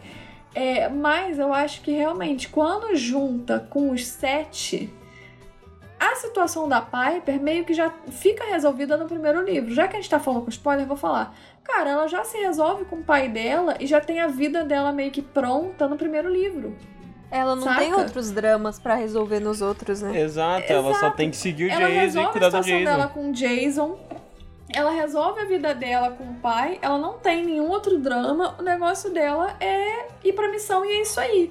Enquanto que a Annabeth, quando a gente chega no terceiro livro, vai ter o problema dela com a mãe, é, é, o Léo, por exemplo, ele vai continuar sendo chato de ai, eu tô sozinho, ai, não sei o que, ai, blá blá blá. A Hazel voltou dos mortos. Eu sou diferente ai, dos outros. Eu não sou forte, eu não sou tão é. bonito, eu não sou tão poderosa. A, a Hazel, tipo, voltou dos mortos. O Frank tem um palito de dente que, que se pegar Pode fogo ele morre. Ai, o é, Frank tipo... bundão é muito legal. O Jason, por exemplo, ele tá naquela coisa que ele ficou meses fora, sabendo que ele é, quem ele era e voltando pros romanos. O Percy, tipo, tá ali com os romanos, mas tá com os semideus, com os gregos também, por aí vai. E a Piper é a Piper. Tá ali no meio, tá ligado? Então, realmente, o problema da Piper foi que ele não conseguiu balancear algumas coisas. Mas, pra gente gostar dela, no caso. Mas, eu acho que ele construiu uma pré-adolescente, ou melhor, uma adolescente muito bem. É verdade. Muito bem, eu acho que ficou muito bom. Principalmente porque ela não é uma adolescente que cresceu no acampamento meio sangue. A Hazel, ela tem tipo 13 anos, 14. Então, assim, ela ainda tá super novinha. E ela é, tipo, dos anos 40, se eu não me engano. Então, tipo, além dela tá super novinha, ela não é dessa época. A Annabeth, ela não é uma adolescente normal. Ela cresceu no fim do mundo, profecia nas costas, ajudante do Kiron, por aí vai. A Piper não, a Piper cresceu como uma adolescente normal. De pai rico Então, ainda. é... Adolescente mimada de pai rico. e por aí vai. Sem mãe, então ela tem mommy issues. Tipo, eu acho que ele construiu muito bem esse lado dela. Só que na Uhum. hora que. Ela tem o mesmo problema do Jason. Na hora que junta com os sete, ela fica. Ela não chega nem a ficar apagada, ela fica chata. Porque o drama dela é inexistente. Então ele não soube, tipo, fazer essa, esse contrabalanceamento, sabe? Da personalidade de uma adolescente, de ele entregar algo ou deixar alguma coisa para ela resolver no futuro. Ela fica meio que sem objetivo, fica meio jogada no meio dos sete, sabe? Tem um negócio que ele falou ali que realmente me pega da, dessa saga do Jordão, mas eu sempre lanço Não Pense Sobre Isso, que é o nível de poder da galera. O retcon é tão grande que eu fico, não, É. vou, nem, vou nem me esquentar a cabeça com isso. Porque, tipo, é assim, chega, não, ó, os três grandes, eles são tão poderosos, a mágica deles é infalível, eles são super fodas, nananã. Aí chega a Piper, bota os cinco semideus fodão no encanto com charme em duas palavras. Tipo, É balanceio eu real de poder não existe. foda o seguinte, ele bota como se, a, se os outros quatro, tipo, tirou Jason, tirou Percy, tirou Annabeth, os outros quatro ele bota como se tivessem começado a treinar há menos de um ano. E, Uhum. por exemplo, o Frank, ele já é mais foda do que a Clarice, por exemplo. A Piper já é mais foda do que a Selena qualquer um dia foi, ou a, ou a Drill, ou whatever. A Hazel é tipo, sabe lutar com espada, é, Controla puxa a diamante terra, da terra, os tudo Ah, caralho. mas eu até que eu entendo a questão de ela lutar, porque ela tá no acampamento já faz um tempinho, né? Exato. O Frank, eu acho. O, o Frank Mas luta bem. O o Léo, por exemplo, ele não, não, não teve também um treinamento. Tipo, todos eles, o, o que, os que tiveram treinamento tiveram, tipo, sei lá, alguns meses pra treinar e por aí vai. E eles botam como se indo pra porradaria, eles tivessem, tipo, um nível abaixo do, do Percy e do, E do Jason, Jason. por exemplo. Sendo que eles Sim. não estão um nível abaixo. Teoricamente, teoricamente, mesmo que eles fossem muito bons, eles deveriam estar pelo menos uns três degraus abaixo deles dois. Sim. Eles botam, por exemplo, como se fossem mais fortes até do que o Nico, por exemplo. Sim. E, tipo, não é bem assim. Então, eu acho que o meu maior problema é isso. É que ele escolheu sete semideuses pra profecia, onde quatro não tiveram mais que um ano de treinamento. Então, assim, eu acho muito complicado serem os sete semideuses mais fodas da geração deles, onde eles não, não tiveram, tipo, o mínimo de treinamento ou, ou de, tipo, familiaridade com os próprios poderes, Sim, sabe? é principalmente familiaridade com os poderes, Exato. porque a gente ainda consegue passar a mão, por exemplo, na Hazel e no, No Frank. e no Frank. O Frank brinca direto com os poderes dele, de É, virar, desvirar, Não, ele se liga isso- muito nisso. Sim, mas eu falo questão de luta. Sim. O Frank também, desde Questão do criança... arco e flecha, por exemplo. É, ele é muito bom. A Hazel também conseguiu ter um treinamento pelo acampamento, mas tem alguns níveis de poder que devia ser um pouquinho menor. Sim. Tipo, Tipo ele o fato dele, no, no, no Filho de Netuno, ele de cara, ele não consegue se transformar quando ele quer. A primeira Uhum. vez que ele entende qual é o poder dele, ele de cara não consegue se transformar. Ele Uhum. só consegue depois, sob pressão. Tipo, uma pressão muito maior do que a anterior, entre aspas. Que eu tô tentando não dar spoiler, apesar de a gente estar falando com spoiler, mas enfim. E aí, quando a gente vai pra marca de Atena, ele já se transforma em dois, três animais, tipo, seguidos, sabe? muito Sei lá, ele se transforma em fácil. dragão, Sim. aí vai pra abelha, aí daqui a pouco ele vai, sei lá, pra aranha. Enfim, tipo, seguido, sabe? Sendo que do Filho de Netuno pra marca de Atena, gente, não tem dois dias de diferença. Exato. É tipo, o mesmo dia, acabou um, começou o outro já. Tipo, em questão de dia, digamos assim. Então não faz o menor sentido. O Léo passou anos, anos da vida dele sem tocar no poder dele. E aí, de repente, ele não consegue, tipo, ele, além de botar as mãos pegando fogo, os dedinhos por aí vai, ele já bota o corpo todo. Já entra em combustão Então, né? espontânea. Tipo, sabe? É, é- isso é o que me pega muito. A Piper, por exemplo, ela já usava o poder dele, mesmo não sabendo o que que era, ela já usava desde criança. Então, pra mim, até que faz sentido ela, tipo, ter um poder mais evoluído. Agora, pô, esses dois, pra mim, não faz o menor sentido, Não, sabe? mas o nível de poder dela eu acho que é muito alto. Porque é, tipo, é o charme. Ok que o charme é muito forte. Mas assim. É o- desbalanceado. o- o- eu entendo o Percy, o Jason e o Nico serem exércitos de um homem só, porque eles são literalmente filhos dos três grandes. Os três deuses mais conhecidos, mais poderosos, então reflete neles. Mas, tipo, a Piper, ela fala, ah, igual o Alex comentou, com um deus, e ele cai no papo. Tipo, não faz sentido. É muito quebrado, tipo. E o Riordan Eu já fala desde que- o começo que os três grandes são os mais poderosos. Mas, tipo, vendo a história, parece que a Piper é mais poderosa que todos eles ali dentro do barco. É, e tem uma coisa. E tem uma coisa. Nesse primeiro, ele às vezes ele se contém em algumas coisas. Por exemplo, o poder da, da Piper tem uma parte que, tipo, nesse início que ela tá entendendo e tudo mais, é, é um começo legal. Uhum. Até o do Léo, quando tá ali no dragão, você ainda engole um pouco. Mas tem umas coisas que fica muito absurdo. Então, tipo, não faz sentido. Exato, parece que o personagem só ganha um pum, glow up level 10 do nada. Tipo, ele tava level 2 e do nada ele vai pro 10. E aí ele consegue usar super bem os poderes, faz isso e acontece. Ah, me dá um. Isso aí me quebra um pouquinho do Riordão. A escrita dele nisso aí me quebra muito. É, o problema dele é o, o desbalanceamento. Eu não tenho problema com o poder da Piper, porque eu acho que o poder da Piper envolve mais a pessoa que tá recebendo o charme do que ela, tá ligado? Porque Uhum. se for uma pessoa que às vezes tá prestando atenção, ou tá, tipo, em, sei lá, recebeu algum tipo de treinamento, entre aspas, com relação a isso, tipo, consegue pescar que ela tá usando o charme. Agora, uma pessoa mais aleatória, às vezes não percebe e cai no papinho. Então, por isso que algumas pessoas são mais fáceis e outras mais difíceis de, entre muitas aspas, enfeitiçar. Mas pra mim o maior problema é, é- é esse contrabalanceamento que o Riordão faz. Igual eu falei, Frank tem uma hora que ele não consegue, tipo, ele não consegue se transformar. Aí horas depois ele já se transforma, tipo, num bicho XYZ. Aí passa pro dia seguinte, ele já consegue se transformar em dois, três bichos seguidos. Tipo, isso é papo de horas, não faz o menor sentido. A mesma coisa é o Léo. Nunca usou os poderes, do nada, pum, combustão espontânea.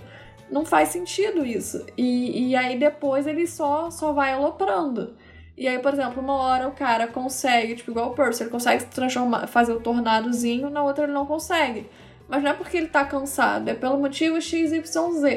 Tipo, o É Riordão não motivo- quer usar muito. ele- não, o o tá Riordão, o que ele nerfa o Percy nesse livro, nesse livro, nessa saga, pra, pra ter uma história, é bizarro.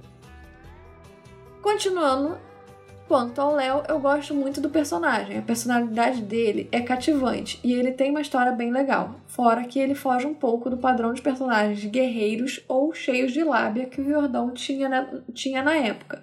Ele é bem mais engenhoso e criativo e resolve os seus problemas de formas diferentes dos demais personagens. E ele é um dos motivos, um dos únicos personagens que mantém essa característica até o último livro. Esse é o motivo de eu, de eu gostar bastante do Magnus, de Magnus Chase também. Ele é o suporte do grupo, e apesar dele mesmo não se sentir satisfeito com esse papel às vezes, sem ele a missão dos sete se tornaria quase impossível. É. Eu acho que o que o Léo é o que mais fugiu do padrão do Riordão. E realmente eu acho que é o que mais fez. A criação dele foi a que mais fez sentido pra mim tá ligado? Porque, tipo, pra mim não faz muito sentido a gente até hoje não ter tido um mecânico. E o que, o que a gente mais teve foi, tipo, o Tyson e a Annabeth, tipo, que tem as ideias e tal. Então acho que juntar os dois foi, foi uma, uma coisa muito inteligente do Riordão, saca? E, e eu fiquei muito feliz dele ter fugido, entre aspas, do óbvio. Porque ele deu uma fugidinha do óbvio. Ele, Sim. ele Sim. sempre falava dos filhos de Apolo, por exemplo, e a gente tem o Léo, que é um filho de Hefesto, saca? Tipo, é- é, então eu acho isso bem legal dele ter, ter escolhido um filho de Hefesto, ter, ter escolhido o Léo com essa personalidade, tipo, achei bem interessante. Sim, é muito bom. É, e na verdade, acho que todos eles são meio sérios, e quem mais faz piadinha é o Percy. Só que o Percy faz uma piadinha sarcástica e o Léo faz uma piadinha, tipo, olha a piadocazinha que eu tô fazendo, tipo, O tá Léo ligado? é o cara do pavê pra comer. Então, por exemplo, a gente vai ter o Jason fazendo piada, a gente vai ter o Frank fazendo piada, tipo, todo mundo vai fazer uma piadinha uma hora ou outra, mas tipo, ter o cara da piada e ter o Percy que é sarcástico, eu acho muito legal, principalmente porque tem muito drama, tipo, nesse livro, então a gente ter esse contrabalanceamento eu achei muito bom. Uhum, verdade. Ahn, bom, é isso. Um beijo a todos vocês. Espero que não tenha sido confuso demais. Uma ótima semana e que os deuses continuem abençoando esse magnífico podcast. Opa, sua benção, Olha. tio. Amém. Olha só, Que amém. isso? Um, beijo, pra você também. Valeu pela mensagem, Baylor. Só Deu foi pra cheio- entender direitinho. Exato, só foi cheio de spoiler, mas confuso não foi.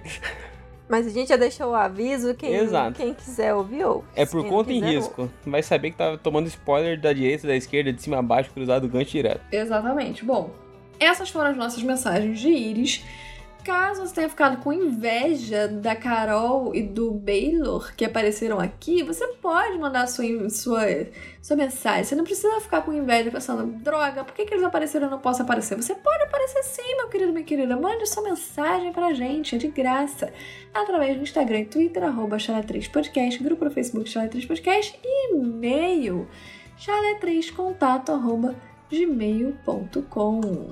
E vamos agora para a sinopse. Jason finalmente chega na casa grande, quase mata Kieran do coração por estar ali no local. Depois do susto, eles entram na casa para conversar. No meio da conversa, uma deusa para o tempo para entregar uma missão nas mãos do nosso herói loiro. E por fim, temos uma moribunda Piper chegando carregada pelas bestes. Uh, Best friend. Mais que amigas, friends.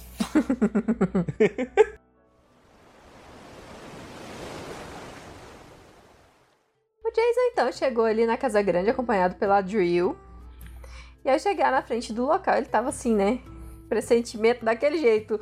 Todos o sistema dele tava em alerta, tipo, menino, vai embora. Então ele tava pensando que ele já era um homem morto, só de estar ali. Mas a Drill tá toda animadinha, mostrando todo lugar pra ele e tal. E eu, aqui tem uma citaçãozinha de quando ele, ele chega ali na Casa Grande. O lugar não parecia ameaçador, apenas uma mansão antiga pintada de azul claro com acabamentos em branco. A varanda que a rodeava tinha espreguiçadeiras, uma mesa de carteado e uma cadeira de rodas. Sino dos ventos pareciam ninfas se tornando árvores enquanto giravam. Jason podia imaginar idosos passando suas férias de verão ali, sentados na varanda e tomando suco de ameixa enquanto observavam o pôr do sol. Ainda assim, as janelas pareciam encará-lo com olhos raivosos. A porta da frente, escancarada, parecia pronta para engoli-lo. Na parte mais alta do telhado, um catavento no formato de uma águia de bronze girou com o vento e apontou diretamente na direção do garoto, como se lhe dissesse para dar meia volta. Cada molécula do corpo de Jason lhe dizia que aquele era um território inimigo.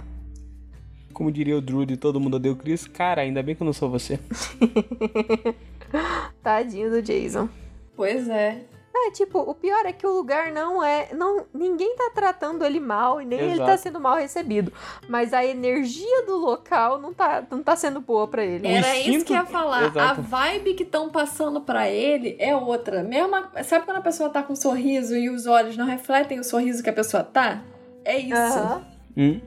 E eu acho muito legal isso de ter um instinto dizendo pra ele que ele não deveria estar ali. Uhum. Uhum. Porque é a mesma coisa dele conseguir ler em latim, em grego ou whatever, tipo, sem nunca ter aprendido. O subconsciente dele tá preparado pra aquilo. Ele sabe que tá errado. Exato. Na mente dele, ele já sabe que, Exato. tipo, ali não, ele não tinha que estar ali. Alguma coisa não tá certo pra ele estar ali. E o corpo dele Eu reagindo achei a isso isso também uma é legal. colocação muito boa do Riordão. Muito boa A- mesmo. aqui também a, a águia virar pra ele ele pensar, caralho, essa águia tá me falando vaza, moleque. É muito legal.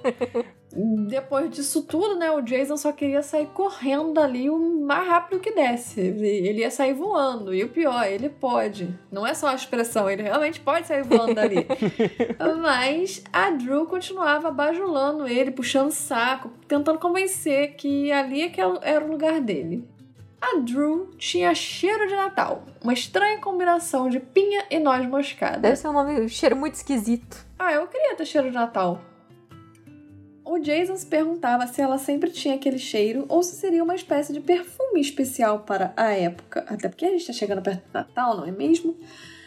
Seu delineador pink de olhos era perturbador. Sempre que ela piscava, Jason sentia vontade de olhar para ela. Talvez o usasse para isso mesmo, para realçar seus calorosos olhos castanhos. Era uma menina bonita, disso não havia dúvida, mas fazia Jason sentir-se desconfortável. Eu acho que o Jason é aquele tipo de pessoa que fica desconfortável quando alguém tá dando em cima dele. Uhum. Tá ligado? Ou então quando alguém tá olhando muito pra ele, sabe? Tipo, você vai ficando. É. Você, não, você não tem lugar.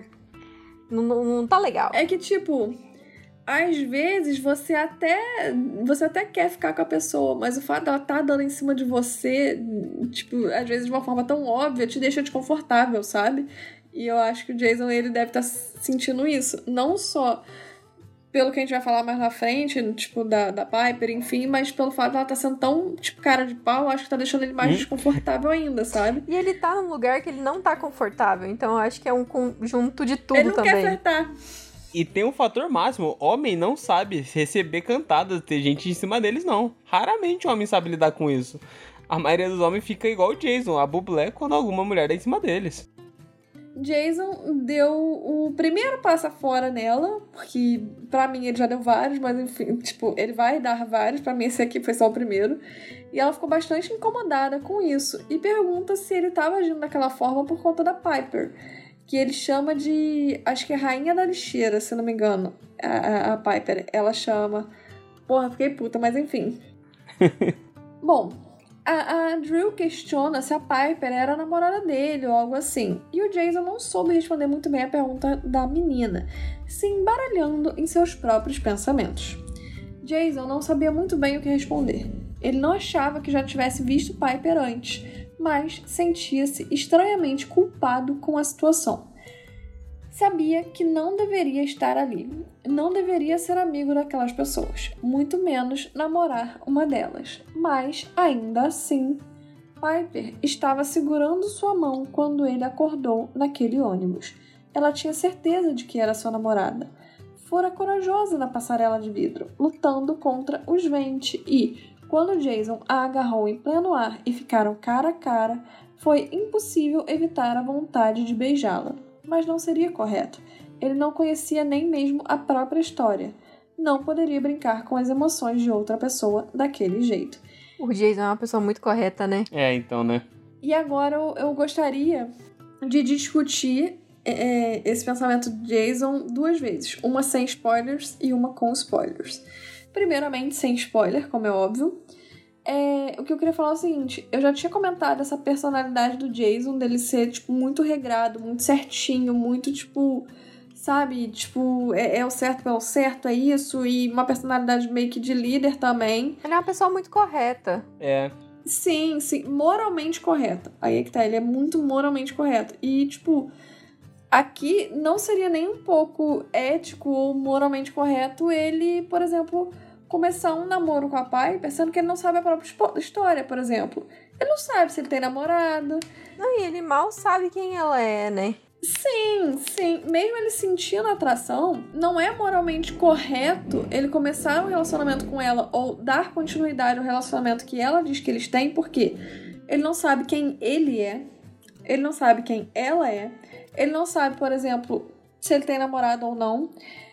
Ele não, não era ele, entre aspas, ele não tem lembranças da história deles dois, tipo, como que ele vai saber se gosta dela de verdade pra namorar ou não. Então não é simplesmente você partir de onde parou, não, é começar do zero. Enfim, tem muitas coisas que ele precisa resolver antes de começar a namorar a Piper, por exemplo, mesmo ele sentindo uma atração por ela. Então, eu acho que isso vai muito da personalidade do Jason, porque talvez outro rapaz, por exemplo, vou, vou, vou dar o exemplo do Léo. Talvez o Léo simplesmente acordasse de dados com uma menina, a menina ia falar, a gente namora, ele ia falar, ok. Tá bom, sim, senhora. E, tipo, não, não só eu, tipo, talvez outra, outra menina também, se acordasse de dados com um rapaz ou com uma menina, tipo, e falasse, ah, não, você é fulano. Vou aproveitar, né? Já tô aqui mesmo. a gente. É, tipo, você é fulana, a gente namora e é isso aí. A pessoa ia ficar, Sim. tipo, pô, beleza. Tipo, que nem essa com a Piper com o Jason. O Jason é bonitão. Tipo assim, se eu tenho que aceitar que o acampamento é, é, é do bem, se eu tenho que aceitar que eu sou filho de um Deus, se eu tenho que aceitar isso, por que, que eu não vou aceitar que eu tô namorando fulano, tá ligado? E por aí vai. Então, eu acho que o Jason, ele, ele tem esse pensamento muito moralmente correto. E eu acho que isso não é algo que foi embutido nele. Eu acho que é algo vindo até mesmo da própria personalidade, sabe? Uhum. Ele tem uma ética muito grande gravada nele, né? Tipo, o ser dele, ele em si é muito Eu ético. acho, e, e isso é algo que o Riordão trabalha muito bem, tá? Nos próximos livros, ele não perde muito dessa personalidade. Tipo, ele continua meio que sendo assim, sabe? Então eu acho muito interessante é, a forma que o Riordão criou, entre aspas, o personagem, o personagem do Jason e trabalhou essa personalidade dele ao longo dos próximos livros. Eu acho que ficou bem legal. É, nessa saga, lembrando, nessa saga. Na próxima é outra história. E agora discutindo com spoilers. Caso você não queira receber spoilers, pule para o minuto 1 hora 15 minutos e 20 segundos. É, vamos lá. Eu vou fazer uma comparação sobre quando o Percy perdeu a memória e quando ah, o Jason perde a memória. Primeiro, quando o Percy perde a memória, ele tinha a maldição de Aquiles e quem foi o porto seguro dele foi a Annabeth. Então, pra mim, faz todo sentido. Até mandaram pra gente uma mensagem sobre isso, né? Pra mim faz todo sentido o Percy é, lembrar o nome dela. Sim. Sim. Só que não. não... Por, que, por que, que ele acha que ela é namorada dele? Sabe? Ele assume que ela é namorada dele, mas e se fosse a mãe, a irmã, uma amiga? Sabe? Então eu acho que o subconsciente dele tava dizendo coisas. Da mesma, mesmo ele tendo perdido a memória, tendo coisas bloqueadas, enfim. Da mesma forma que o Jason não tá se sentindo. E o Percy também não se sente confortável no acampamento Júpiter. O Jason não se sente confortável no acampamento Meio Sangue, porque é algo que tá embutido, tipo, subconsciente, mesmo perdendo a memória, tem algum, um- uma anteninha apitando, sabe? Minhas orelhas de vinil Uhum. estão captando a presença do inimigo. O que eu acho, discutindo agora sobre esse pensamento do Jason com spoilers, o que eu acho é o seguinte: ele tava de rolo com a Reina. Ele não tinha nada certo, mas ele tava sim de rolo com ela. Nos próximos livros a gente entende muito melhor, não no próximo livro, tipo, a seguir, mas tipo, já na marca de Atena, a gente já entende muito melhor a relação da Reina com o Jason. E eles estavam pra engatar um relacionamento, pra engatar um namoro, mas a Reina, tipo, do nada mudou e tal. E aí, tipo, o Jason sumiu logo em seguida. Resumindo, não engataram. Mas eles estavam ali, tipo, pra engatar. Eles estavam pré- É, pré-relacionamento consumado. Tava, isso, tava no. Tava naquele flertezinho, sabe, seu amigo, que um gosta do outro eles vão se beijar? Eles estavam meio que nesse. nesse. nessa Momento. zona de perigo aí. E aí, tipo, aconteceu a conversa da, da Reina com a. com. Eu acho que foi com a Afrodite mesmo. É, foi a Afrodite, porque ela não tem muita contraparte, enfim. Bom, rolou o papo da Reina, que a gente vai descobrir melhor na marca de Atena, e o Jason sumiu logo em seguida. Então, não, não ficou meio que nada certo, sabe? Nem se eles iam namorar, nem se eles não iam. Então eu acredito que esse pensamento também dele estar desconfortável com o relacionamento dele com a Piper é porque talvez alguma coisa dissesse pra ele. Tipo, ó, você não é 100% solteiro, tá ligado? tipo, tu tá solteiro, mas tu também não tá. Então, assim, é. É aquela eu música acho sertaneja ruim, né? Você tá solteiro, mas teu coração tá namorando. É tipo isso, é tipo isso, tipo. é, enfim, então eu acho que esse pensamento, por exemplo, eu acredito que é a primeira vez que ele se sente, tipo, fala sobre esse relacionamento dele com a Piper, enfim, toca nesse assunto, porque é óbvio que ele tá mais preocupado em estar num local que ele não se sente confortável, tá sem memória, isso e aquilo, mas a gente, muitas das vezes, quando a gente estiver na, na cabeça do Jason, a gente vai ver que ele começa a gostar muito da Piper. Só que ele meio que não engata um relacionamento porque alguma coisa prende ele. Depois que ele recupera a memória no final do livro, ele, lógico, ele não recupera 100%, ele tá meio que recuperando, ele já lembra o nome da Reina. E a partir dali ele já decide engatar um namoro com a Piper, tá ligado? Uhum. Porque quando ele recupera as, as lembranças que ele tem com a, com a Reina, aí é que ele meio que vai engatando o namoro dele com a Piper e por aí vai. Então, é discutindo com spoilers, é isso que eu acho que acontece aqui nesse momento. Tá ligado? E nos próximos momentos que ele pensar com a Piper, eu acho que é isso também. Acho que faz sentido. Eu acho que é isso mesmo, tio. Que ele se sente culpado, né, por estar fazendo alguma coisa errada. É, e ele não sabe exatamente, né? Sim. Então, tipo, faz sentido. E ele tá certo, vamos combinar, porra, você tá sem memória, você vai começar a Sim. namorar alguém? Sim, primeiro você tem que descobrir se você é realmente alguém, você tá ali, por que, que você tá ali. Tem que descobrir primeiro todo, todo quem é você, pra você descobrir mais sobre a outra pessoa, né? Mas faz todo sentido também ele se sentir atraído pela Parker, que é todo mundo adolescente, e você tá querendo o quê? Dar beijinho. É isso. Como diria É. o filósofo Piton, eu não vou citar, mas quem conhece, conhece. E, por exemplo, ele acha a Drew bonita. Ele acha a Piper bonita, ele acha outras pessoas bonitas. Mas ele vai criando sentimentos pela Piper ao longo do livro, sabe? Sim. Tipo, Uhum. aqui ele tá com. Ele diz que teve vontade de beijar ela. Mas ao longo dos livros ele vai falando sobre a personalidade dela. Ele vai reparando mais em outras coisas Sim. além É. da aparência. Então a gente vai vendo esse desenvolvimento dele. Ele já reparou na coragem dela aqui, né? Uhum. Então, tipo, ele leva muito mais do que a pessoa como ela age, como ela é, do que só a aparência dela em si. Enfim, bom, é isso. A Drew, ela revira os olhos ali pra resposta que o Jason deu pra ela, mas ela já revira ali, esquece isso e volta a dar em cima do menino. Começa a falar que ele é muito bonito, que ele é muito forte, que ele é muito bom com a espada, talentoso. Ela elogia a aparência do menino, os talentos óbvios que ele demonstra ter. E ela fica observando ali se ele tem algum sinal do parente divino dele, se aparecer em cima da cabeça dele, como aconteceu com a do Léo. E ela comentando que era horrível, que. Ela comentando que poderia ser horrível se que o Jason fosse um filho de Afrodite também. Porque aí ele seria um meio-irmão dela. E o Jason até comenta que todos ali, de algum modo, eram parentes. Afinal, eles têm algum parentesco divino, tipo, são primos, alguma coisa assim. Mas a Drew já explica pra ele que isso de ser primo não conta se for da parte dos parentes divinos dele. Aqui tem uma citaçãozinha que a TV puxou para nós. Você é tão fofo, querido. O parentesco entre deuses não conta, exceto se um deles for seu pai ou sua mãe. Assim, qualquer pessoa do outro chalé pode ser um alvo. A ali, ela então pergunta novamente pro Jason quem era o pai ou a mãe divina dele. E, como sempre, o garoto tá respondendo que não sabe. E ele também olha daquela espiadinha pra cima pra ver se mostra algum sinal, se algum deus dá um. Opa, tô aqui. Mas tudo que ele acaba vendo é só o catavento no formato de uma águia de bronze no alto da casa grande, que parecia dizer pro Jason: vai embora, menino, fuja enquanto ainda pode. e é a segunda vez que a mente dele tá mandando ele embora do lugar. E por uma águia, né? Exato. É legal ver que o Jason vê um símbolo de conforto nas águias, assim. Tipo, ele tá, pô, a águia lá do, do catavento primeiro já me deu um sinal de que, pô, isso aqui tá ruim. Agora ela tá falando comigo, vai embora, guri, vaza que ainda tem tempo de salvar. Será que isso é o subconsciente dele? Ligando, tipo, com um objeto que ele tem familiaridade? É possível. É possível, ou pode ser alguém, tipo, dando indicações pra ele, talvez. Sim. É que eu não sei se seria, tipo, alguém dando indicação, ou se é real o subconsciente dele e fala, pô, isso aqui é um símbolo importante pra mim, então ele é um símbolo É confiável. os dois. Exato. É os dois. Tipo, tu já viu aquele negócio do Deus, se for pra- da tua vontade que eu volte com meu ex, me dê um sinal.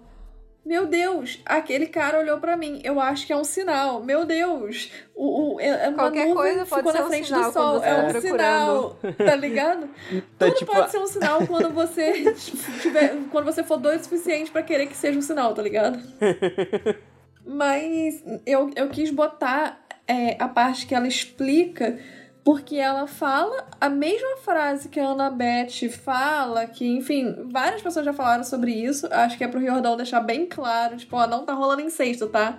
Quando não é meu Mas pai, tá. nem pode. Tipo, eu acho que é- ele quer, quer reforçar muito essa ideia. Só que eu, é, diferente de todas as outras pessoas que já falaram isso pra gente, ela terma- termina falando, ao invés de ela falar, tipo, ah, assim, qualquer pessoa que não seja do seu chalé, você pode namorar. Tipo, ela termina com, assim, qualquer pessoa de outro chalé pode ser um alvo. E eu acho isso foda do Riordão ter botado por dois motivos. Um, pela personalidade da Drew, eu acho que o Riordão quer que ela tenha uma personalidade X e isso condiz muito com o objetivo dela, com a personalidade dela, com o que ela faz. Segundo, eu acho muito foda ele ter botado isso porque ele, em alguns momentos, ele quer botar os filhos de Afrodite como tendo o objetivo de. E a própria Afrodite não é de espalhar amor por aí, tipo, amor, flores, ó, oh, vida bonita, não. É de, tipo assim, juntar casal e separar casal para se divertir, é quebrar o coração das pessoas, por aí vai. Então, porque eu acho que na realidade ele faz isso com vários deuses, tipo, de mostrar o lado bom daquele deus e mostrar o lado ruim. Sim. Então, por exemplo, o amor tem o lado bom tem o lado ruim, a guerra tem o lado bom e tem o lado ruim, por exemplo. É, para não ficar muito feio, por exemplo, o lado bom da guerra é que apesar de todas as coisas horríveis que aconteceram, a gente descobriu cura para muitas doenças, por exemplo. A gente evoluiu muito na medicina. É, a criação do absorvente, por exemplo, foi, foi em guerra, que uma enfermeira viu o, o, aquele algodão especial e falou: Meu Deus, que coisa incrível! Se eu usar isso em absorvente, ao, usar, ao invés de usar isso para, sei lá, botar num braço que foi decepado, isso me ajudaria muito. E foi assim que foi criado o absorvente. Então, assim, é, eu acho que ele faz muito isso de mostrar. A evolução científica é enorme, né, numa guerra. Exato, exato. Tipo, principalmente a médica, mas a, a científica no geral, pô, foi tremenda. Então, assim, é, é isso que eu tô. Não tô dizendo que guerra serve para coisas boas. Tô dizendo que o Riordão, ele quer mostrar que tudo tem o seu lado bom e tudo tem seu lado ruim. O amor tem seu lado bom, o amor tem seu lado ruim, a inteligência às vezes tem seu lado bom, às vezes tem seu lado ruim, por aí vai. E eu acho que ele ter botado essa frase pra Drill falar mostra essas duas partes. Primeiro, a personalidade dela e, tipo, dá uma profundidade pra personagem. Tipo, a gente percebe isso sobre ela e por aí vai. E unindo com outras ações dela, tipo, torna ela uma personagem, tipo, completinha nesse sentido, tipo, onde ele quer mostrar. E o, o, que ela é superficial e por aí vai. E hum, quando ele quer retratar que o amor, a própria Afrodite e os filhos de Afrodite podem ser uns filhos da puta nesse sentido de querem quebrar o coração dos outros, querem, tipo, juntar um casal nada a ver e depois separar eles só pra eles sofrerem e por aí vai, ser divertido quando eles acharem a pessoa amada, por aí vai. Enfim, ele tem todos esses BO que ele inventa aí nos livros que eu acho maravilhoso. É, ele faz esses dramas aí com os filhos de Afrodite, eu acho muito bom. Então eu acho que ele ter botado essa frase ficou muito legal. Muito legal mesmo. Porque é uma frasezinha de, tipo, quatro palavras. Pode ser um alvo. E essas quatro palavras fazem toda a diferença do mundo quando elas saem da boca da Ju, sabe? Então eu acho isso bem interessante por ele ter botado dessa forma. Enfim. Também é interessante o jeito que como os personagens encaram isso do parentesco divino e ser primos de outras pessoas. Que pro Léo, que é uma pessoa de descendência latina, né, que a gente já sabe, a uma pessoa que tá descendente, tipo, convive muito com primos e vê muito primo como irmão, essas coisas, para ele, pensar que todas são primas é um negócio muito ruim também. Ele fala, tipo, pô, ia uhum. ser zoado se todo mundo fosse minha prima.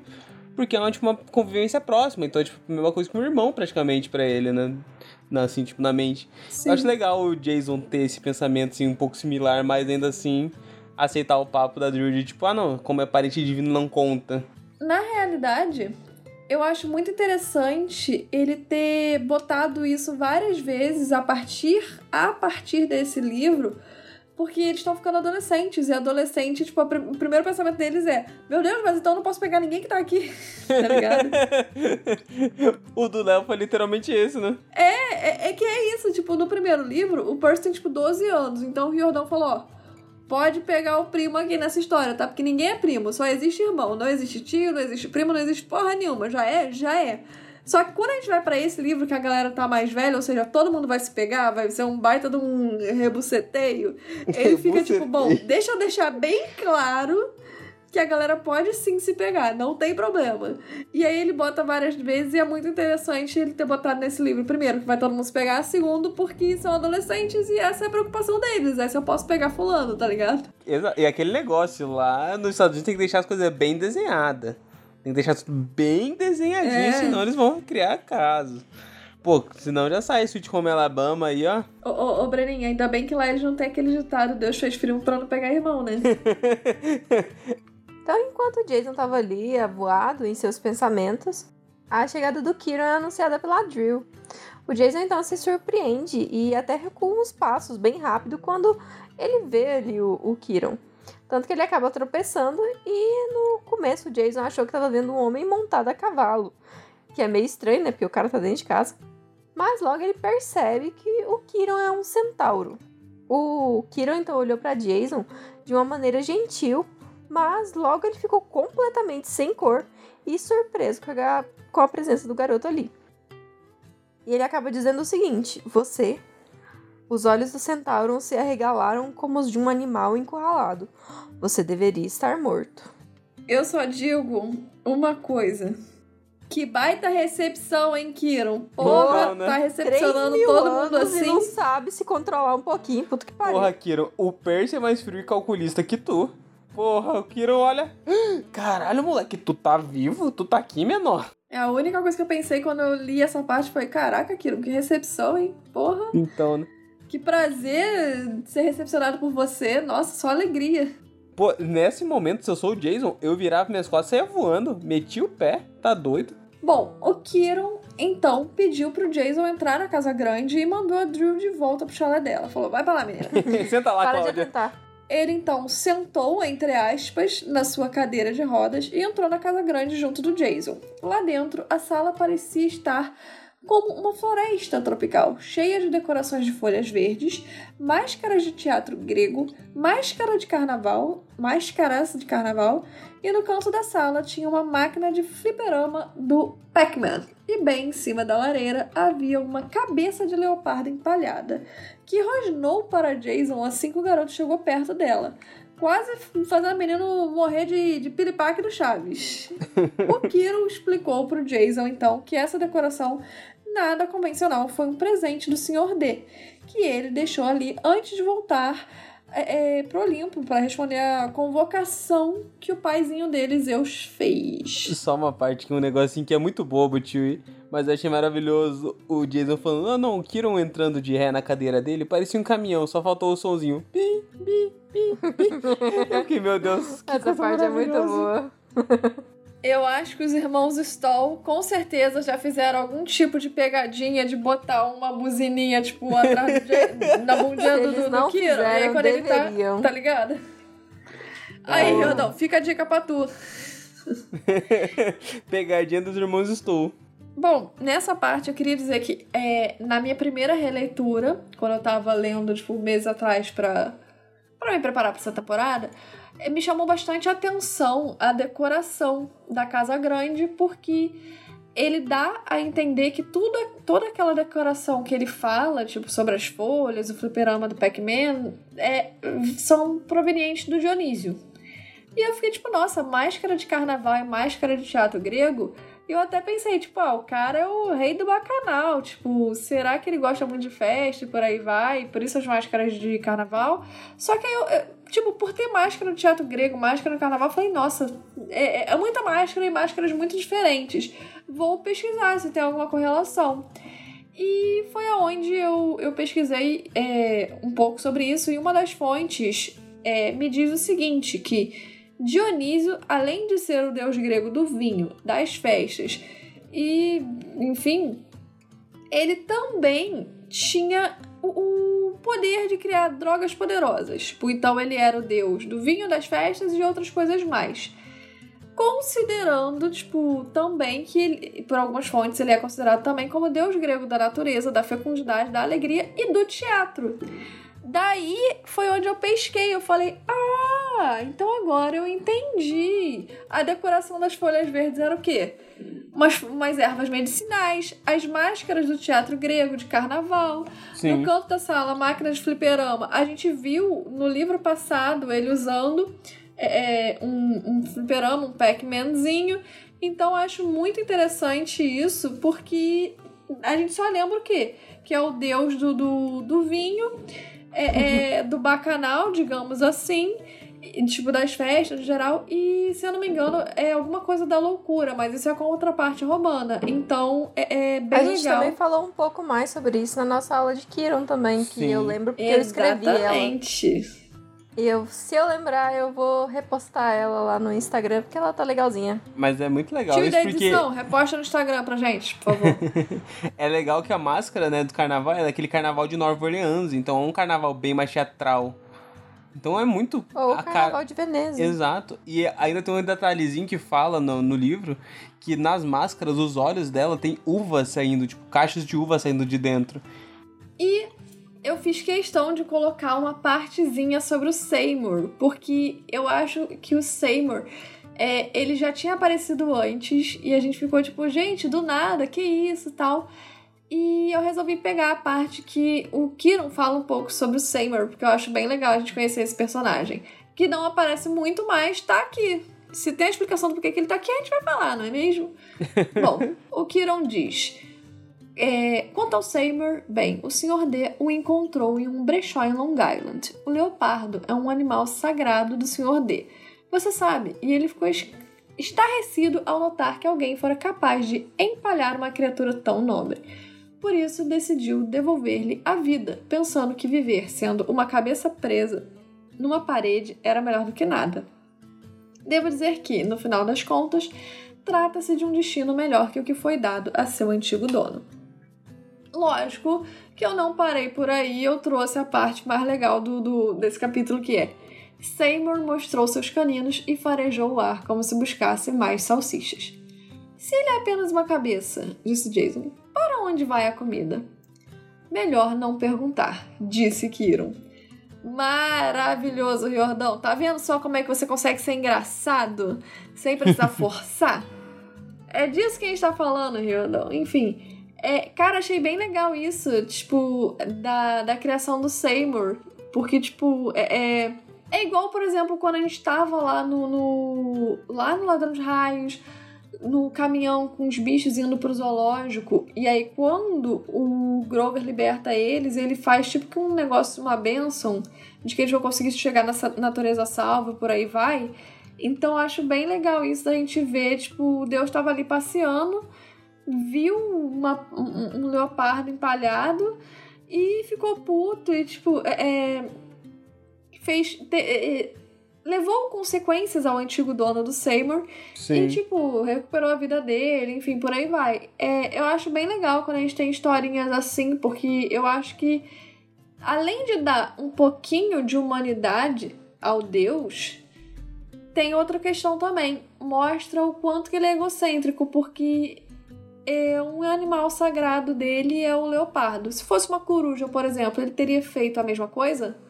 Claro que não. Só se fosse então, Atena. Então, assim, eu acho que tem, tipo, dois lados da mesma moeda, onde você bota na cara é eles sendo, tipo, humano, pensando, meu Deus, um bichinho, pô, quem é que empalha? Quem é que mata um bicho pra isso? Porque, tipo, é horrível, né? Você não mata para comer, você mata para empalhar, para ficar enfeitando tua sala, é ridículo.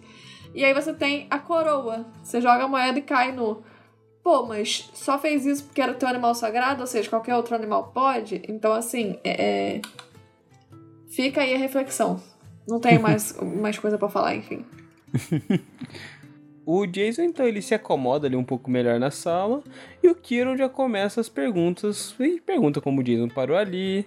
O garoto chega, ele explica tudo o que tinha acontecido, desde o momento que ele apareceu no ônibus escolar até a queda dele no lago com a carruagem. E após contar tudo isso, o Kiron permitiu que ele fizesse algumas perguntas, né? Falando que ele tinha muitas dúvidas, então ele ia tentar sanar algumas. Mas o Jason ele pergunta o porquê o Kiron disse que ele devia estar morto. A única coisa que ele pergunta na real. Hum, pode perguntar. Aí ele pergunta: Não, não sei, não respondo, não. Exato. Pode perguntar qualquer coisa. Então por que, que eu devia estar morto? Não, pode perguntar qualquer coisa menos isso. Exato. É tipo aquele lá, você tem três desejos. Eu, não, você ainda tem três desejos. Isso aí eu não consigo fazer. ele fala ali, né? Ele pergunta isso pro Kiro. O Kiro dá aquela esquivada, fala: Não, não, tu não pode saber disso ainda. E ele começa a fazer outras perguntas pro Jason. O Queiro, então, ele pergunta sobre a tatuagem dele, a cor da camisa que ele tá usando, se ele lembrava de alguma coisa, mas o Jason novamente responde que não lembra de nada. O Kiro é muito ligeiro, né? O Kiro é um. Responde porra nenhuma. O Kiro é muito espertinho e ele, quando quer escapar da pergunta, o filho da puta escapa de uma madeira assim que você nem repara. Ele só. Opa! Trotei pro lado aqui, parceiro. Se, se isso fosse um vídeo no YouTube, quando o Jason pergunta é, é, ah, por que que não sei o que ama? O, o Kiron, ele ia falar, ia ter embaixo da frase do Kiron ia ter Caso você queira saber o plot desse livro, pule para o minuto tal. Porque, genuinamente, se o Kiron fala, ó, oh, é por isso, isso e isso, acabou o livro. É. Não uhum. tem mais livro, tá ligado? Exato. Porque todo o mistério do livro, por mais que a gente tenha o drama da Piper e o drama do Léo, todo o mistério do livro é focado. A gente quer saber quem é esse Nesse menino. drama do Jason. Exatamente. Tipo, caguei pro pai da Piper, caguei pra mãe do Léo e é isso. Só que aí eu fico com uma impressão que o Kiron é um baita filha da puta com isso. Eu fico tipo, porra, que filha da puta. O Kiron tá sendo muito filha da puta. Eu acho que às vezes parece que ele é muito medroso. Tipo, ele, ele é muito medroso, porque, cara, ele, é ele é tem 3 mil anos. as promessas que ele fez pro Stige. Exato, isso é verdade. É, tipo, ele tem muito medo das consequências dos deuses. Lógico que quem tem 3 mil anos sabe que os deuses são malucos, tu tem que lidar com cuidado, por aí vai. Só que, mano, tem muita coisa que ele poderia ter revelado em vários livros, ele não revela porra nenhuma, mesmo sabendo das coisas Sim. por puro medinho, sabe? Então uhum. eu sinto que em vários momentos o que o, Riordan acaba tornando o Kira um personagem meio bundão, sabe? Tipo, e refém dos deuses. E seria melhor ele não saber das coisas. Exato. Exatamente. Tipo, porque já que ele não vai dar nenhuma informação, fica só parecendo que ele, tipo, ele não tá aqui pelos campistas. Porque senão ele responderia. Exato. O Riordão com essa escrita do Kiron me dá uma raiva, porque parece que o Kiron, ele é tão filho da puta, Desde ele contradiz toda livro, hora. Né? Ah, não, e toda hora parece que ele é só um pau no cu. Não parece que ele tá, tipo, ah, não, se ele não sabe a informação e ele tenta ajudar, é uma coisa. Mas aqui ele sabe e ele escolhe omitir. Aí eu fico, mano, que filha da puta. Como esse cara é o, é o preparador Porque... dos heróis, o cara que cuida dos heróis como se fosse filho dele. Em teoria, ele é para ser tipo um professor, tipo um mentor. Sim. Só que, cara, quando a gente vê, por exemplo, lógico que eu vou comparar Harry Potter. Mano, olha a Minerva, olha o Dumbledore. Tipo, eles foram um mentor pro, pro Harry em Sim. vários momentos. Agora, quando você olha o Kiron, o Kiron é um pastel, é um dois de paus. A ele gente não vai faz pra, nada, tipo, a gente é... não vê ele fazendo nada. Não, é, ele faz sim, é, ele atrapalha tá. os outros porque ele omite informação. Ele é mais o diretor do acampamento do que o Sr. D, tá ligado? Sim. Ele tem mais essa posição do que a posição de mentor. Porque ele nunca tá treinando ninguém. É, você nunca vê o Kiron em aula.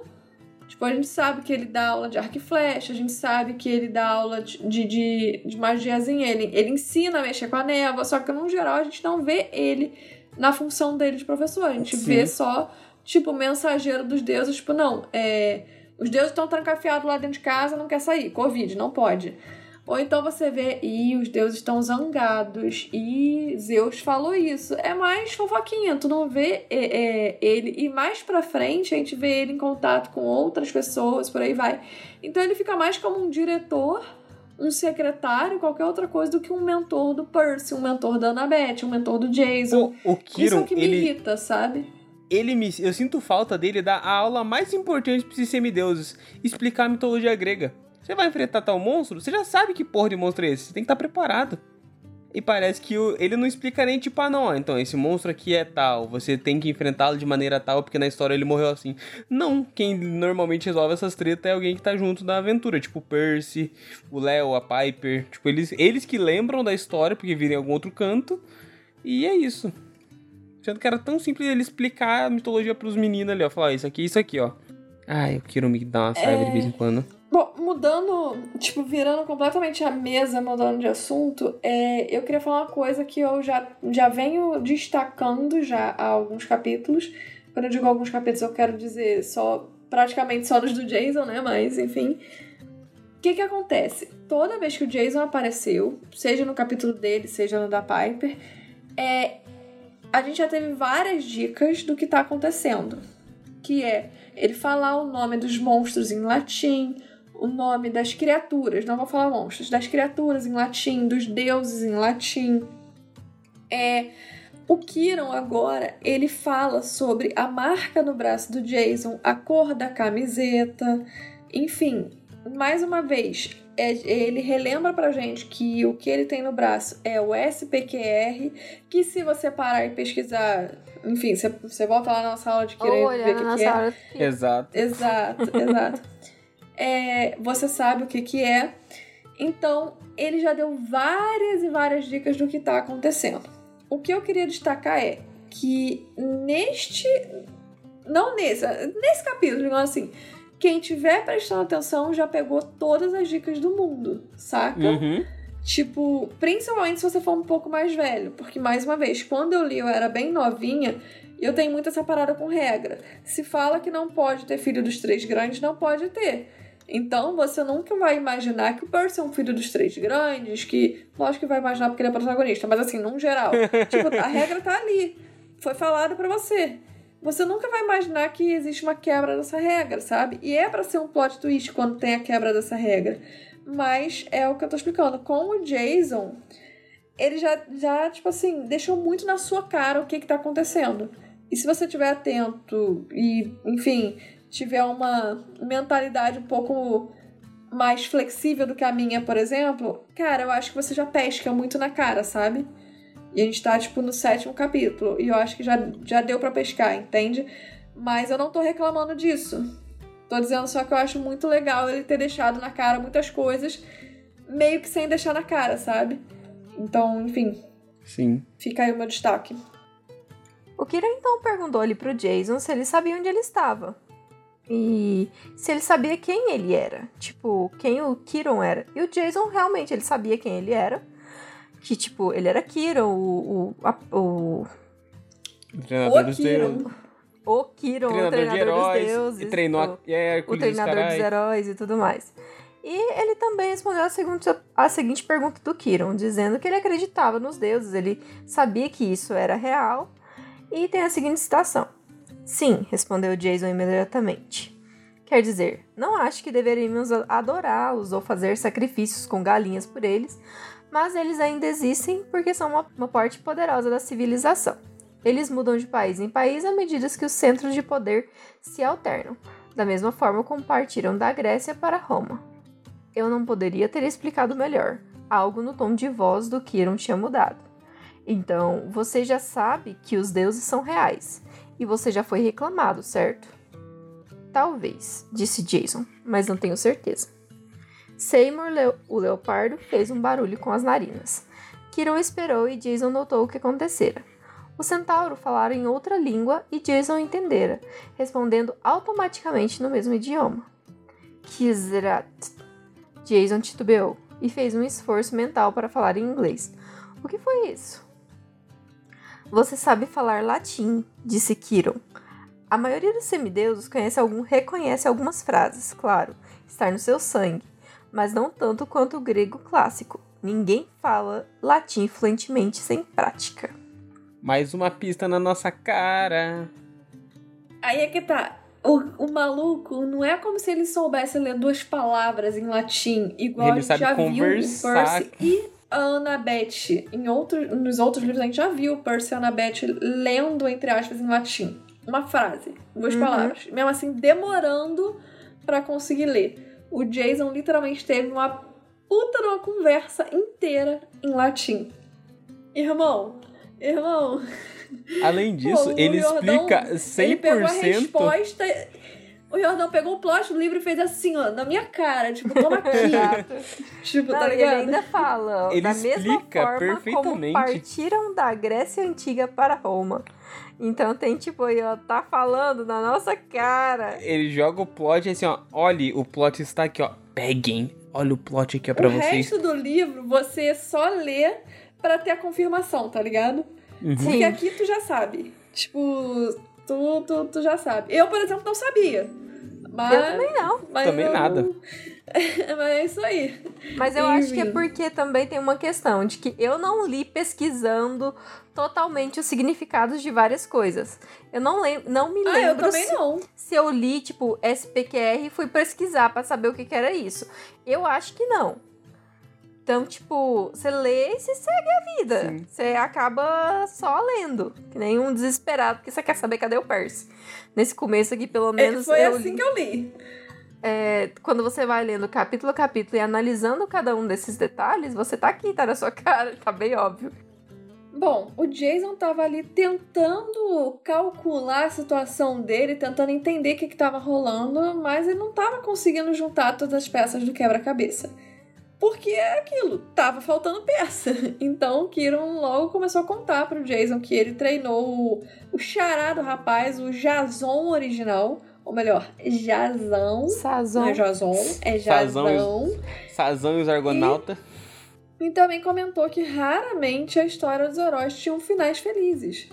E por fim, Kiron comentou sobre o Percy ter resolvido a Guerra dos Titãs e que ele achou que finalmente teria um tempo de paz depois da cacetada de problema que rolou no, no dormeio atrás. Enfim, um real final feliz e finalmente e até uma aposentadoria tranquila depois de viver tudo isso. Mas no final, o Kiron falou pro Jason que o Prior, o Prior, O Prior- aparentemente ainda estava. É verdade, por o. Prior joga e joga e ainda está por ver. Gente, vamos combinar que a, a Casa Grande do acampamento é um excelente lugar, igual o Jason falou, pra uma pessoa ter aposentadoria. O Kiron só tava querendo se aposentar. Exato, fica Eu velho sou ali. contra.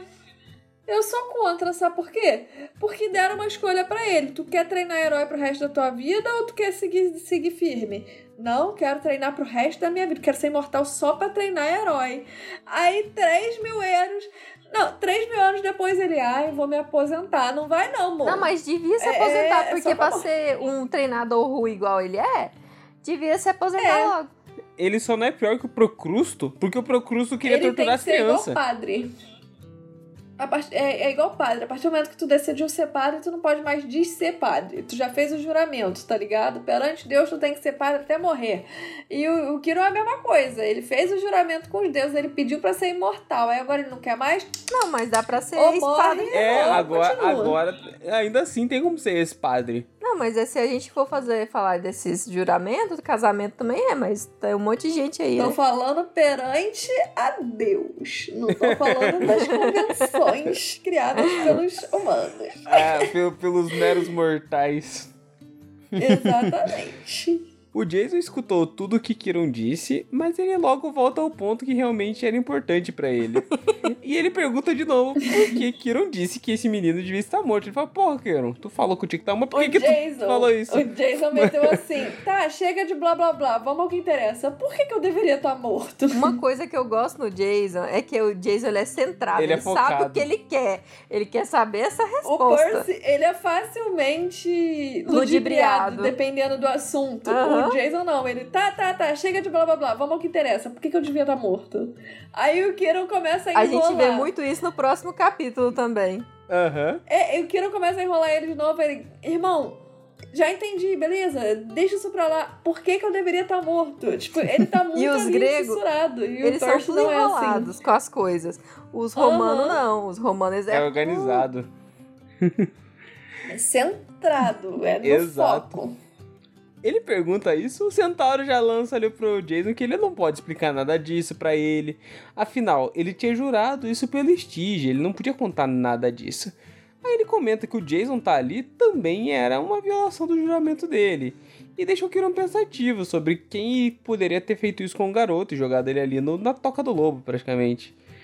O Jason, então, ele começa a perceber que algumas coisas estão ficando estranhas ali ao redor dele. O tempo parecia estar parando menos pra ele, então o Kiron tava falando mais devagar e parou no ar. O Seymour também, no meio de um rugido, ele parou de boca aberta. Até que o Jason, então, ouve uma voz bizarra chamando ele. No começo, ele acha que é o, o Seymour, né? O leopardo falando com ele. Mas logo ele vê uma fumaça escura saindo da boca do bicho. O que faz o Jason ali se entrar no modo defensivo, já puxar a espadinha de ouro. E ele fica ali achando que vai ser atacado por espíritos da tempestade que seguiram ele até ali. Te falar que o Jason é rápido, hein? Cara, ligeiro. é, tu vê que Bicho, ele é treinado, patião. tá ligado? Igual o Percy. Tipo, tu vê, Uhum. pô, foram anos de treinamento pro Percy ficar realmente, tipo, Ligado com essas merdas que vai acontecer nele. da pele, tá ligado? Tipo, não é de cara que tu já tem isso. E o Jason, ele é, nesse quesito, ele é igual o Percy, ele tá ligadaço. Menor sinal de perigo, ele já puxou a espada, já tá com a espada na mão, tá ligado? Isso Sim. é, é muito foda. É, mas, tipo assim, nesse, nesse momento, eu acho muito interessante, porque o Kiron, ele começa a explicar. Como que ele começa a explicar? Falando que ele não pode explicar porque jurou pelo Rio. Só que aí, do nada, ele começa a meio que pensar. Aí ele começa a pensar ali, ah, mas, mas tu já tá aqui. Isso já é uma violação. Também não podia ser possível, não tô entendendo. E ele, tipo, meio que vai. Sabe quando você tá pensando, mas tá falando alto? Tipo, tá Uhum. pensando alto, que é o que o pessoal costuma dizer. E ele solta uma frase muito interessante, que é o quem faria isso? Quem? Ou seja, ele já tá perguntando quem. Não é tipo um poder mágico especial, é uma pessoa. Alguém, tipo, carne e osso, existe ali, tá fazendo alguma coisa, tá? Tipo, nessa hora a gente vê que tem uma trama se desenrolando, sabe? Sim. Não tá mais, por exemplo, porque o Kiron tava ali, não posso explicar, não posso explicar, não posso explicar. De repente ele começa a pensar alto e, e a trama meio que você vê que ela tá começando a se desenvolver, sabe? Tá saindo, tipo, a teia tá começando a, a soltar, tá formando Sim. tudo e tal. E aí quando tem esse negócio, tipo, ele meio que para. Ele para e é onde entra, tipo, o próximo parágrafo, que eu não vou debater agora, porque é o próximo parágrafo, mas enfim. Então, é, é onde os pontos do drama do Jason, por exemplo, com, começa, tipo, a seguir os trilhos, sabe? Sim, sim. Co- como se fosse, tipo, a história do Jason, do Léo e da Piper finalmente se interligando. Porque os ventos falam de uma, uma patrona. A, o Léo vê uma tal de uma tia Calida. A Piper diz que tem uma voz de mulher falando com ela. É, depois ela tem uma visão de Era e por aí vai. Aí a gente chega no Jason e vê que tem alguém por trás daquilo. Então, tipo, Sim. vê que é provavelmente a mesma pessoa que tá envolvida na vida dos três e meio que vai se afunilando e a gente vai chegando no. Não na reta final, mas tipo, na estrada que a gente tem que seguir pra esse livro, sabe? Nesse exato A estrada momento. até aqui. Mas que nem, eu acho legal um negócio também que é o Jason. O instinto dele já pensa direto. Essa fumaça é escura. É um espírito da tempestade que me seguiu até aqui. Ele já vai, tipo, direto pro. É um inimigo, tem que combater. Ah, isso é tão legal dele. Verdade. Só me irrita que ele não consiga, não continua com esse pensamento no resto desse livro. Isso é uma coisa que me irrita. O que me irrita é Eles do próximo caem em capítulo. armadilha atrás de armadilha atrás de armadilha. Eu tipo, queria aqui ver mais- o, o Jason, tô em perigo, pega a espada. No próximo, ah, vou dormir, foda-se. Tipo, O negócio caralho. que eu queria ver mais é que a gente vê já de cara no próximo capítulo que ele faz uma lança com o ouro imperial, né? Com a, com a moedinha dele. Por que, que ele não usa a porra da lança desde o começo? Eu acho que já tão diferente do Percy, não ia ter similaridade dele com a espadinha. Ele tem uma lança, irmão. Uma distância. Mas não, ele vem com a espadinha de ouro no começo. Depois a gente fala É mais. só meu disclaimer, mas eu acho que os- as duas armas dele é maneira. Não, não acho uma reclamação grande. Fi- fica mas eu acho que seria um diferencial legal. Observação. É, é, não, é que- porque seria um diferencial legal ele ter uma arma diferente do Percy. Senão, realmente, o Jordão fez isso pra gente comparar os dois mesmo, né? Foda. Então, seguindo aqui, a fumaça que saiu da boca do leopardo ganhou a forma de uma mulher e aconteceu o seguinte: a fumaça escura ganhou uma forma de mulher vestida com roupas pretas. Seu rosto estava encapuzado, mas os olhos brilhavam no escuro. Nos ombros, uma pele de cabra. Jason não tinha certeza de como sabia que aquilo era pele de cabra, mas ele sabia e entendeu que era algo importante. A mulher de preto então reclama que o Jason está levantando a, espada para a própria patrona dele. E também explica que está presa e quase sem energia, e que essa seria provavelmente a última vez que ela falaria com ele. Jason então reclama que ela não é a patrona dele. Tipo, a patrona é muito estranho ficar falando patrona. A mãe- mas a mulher revela que o conhece desde quando ele nasceu. E também revelou que o pai de Jason o havia oferecido como um presente para ela, assim aplacar sua fúria. Daí a gente já notou que as coisas já não tá muito legal. Nomeando Jason com o nome do mortal favorito dela. Ou seja, ela gostava do Jazão. É o único dos porcos heróis que tem um final feliz, né? Ele é o da Odisseia. Ele é o único que volta vivo, praticamente. É. E tem uma, uma citaçãozinha depois. Espere aí, disse Jason. Eu não pertenço a ninguém.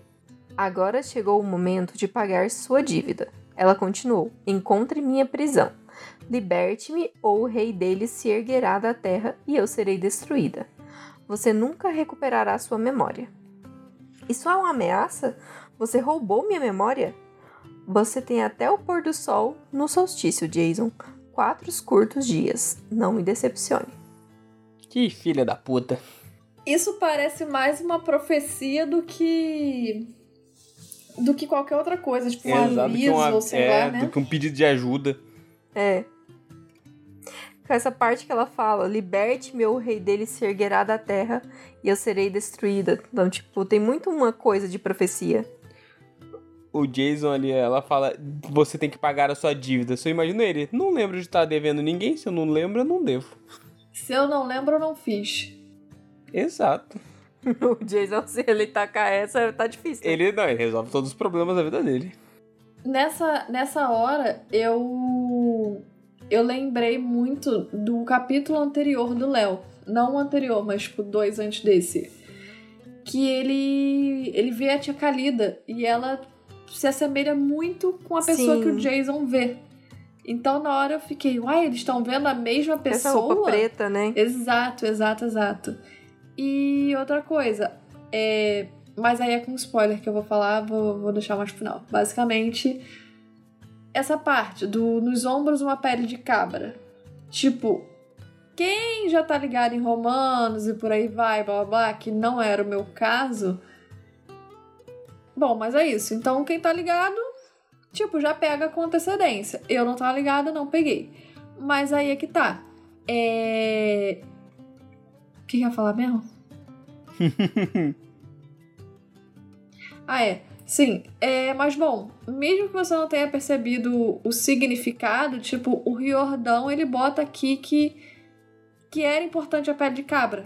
Ele não sabe por quê, mas ele sabe que é uma coisa importante. Sim. E aí, tipo, depois a gente descobre que realmente, tipo, é tipo, ó, é uma dica, menino. Lembra, lembra, mas ele não lembra. Mas se ele lembrasse, ele teria, tipo, ele teria percebido, tipo, quem era a pessoa por causa desse detalhe. Enfim, é igual, tipo, ter uva com, com Dionísio, por exemplo. Você percebe Sim. na hora e por aí vai. E outros deuses também, o Percy percebeu outros deuses e outros monstros baseado nos detalhes deles, tá ligado? Sim. Algum símbolo de poder que ele utiliza, né? É, alguma coisa. Só que o Jason tá sem memória, tá desmemoriado. Então ele não percebe Exato. nada. ele não fala, sabe que é importante, mas ele não sabe o porquê. Sabe que quando tá fazendo prova e te dá um branco e você lembra exatamente a página do livro que você leu a resposta, mas você não lembra a resposta? Sim, Sim. É o Jason nesse momento. Total isso. tadinho Ele tá. Eu já vi isso, mas eu não sei o que é isso. A mulher, então, depois dessa conversa com Jason, se dissolveu e a fumaça voltou para dentro da boca do leopardo. E assim que ela foi embora, tudo voltou ao normal.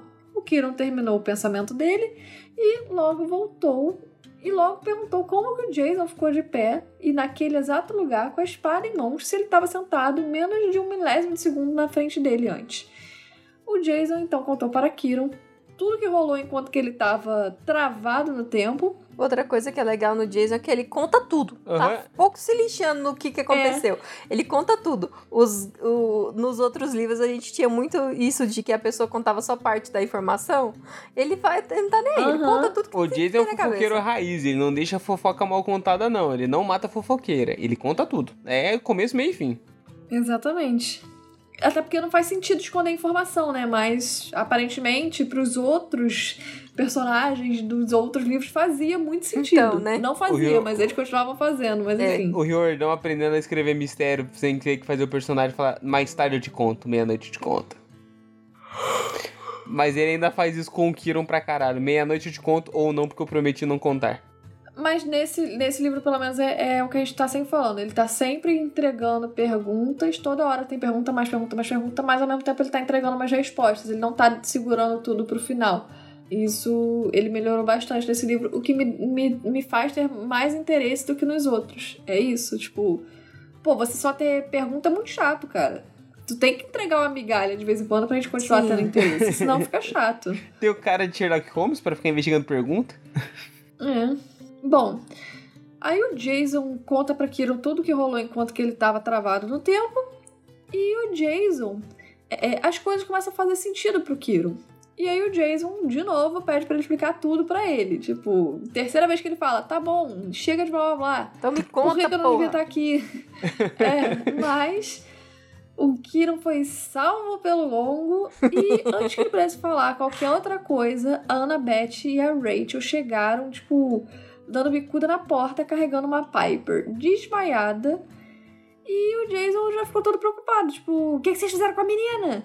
Mas é, é, a Rachel respondeu que talvez ela tivesse acabado de matar a Piper. Tan, Quase. tan, tan. O bom é que eu acho engraçado que a Anabeth chega, tipo, esbaforida lá na, lá na Casa Grande. Visão muito ruim. É, é, aconteceu coisa ruim.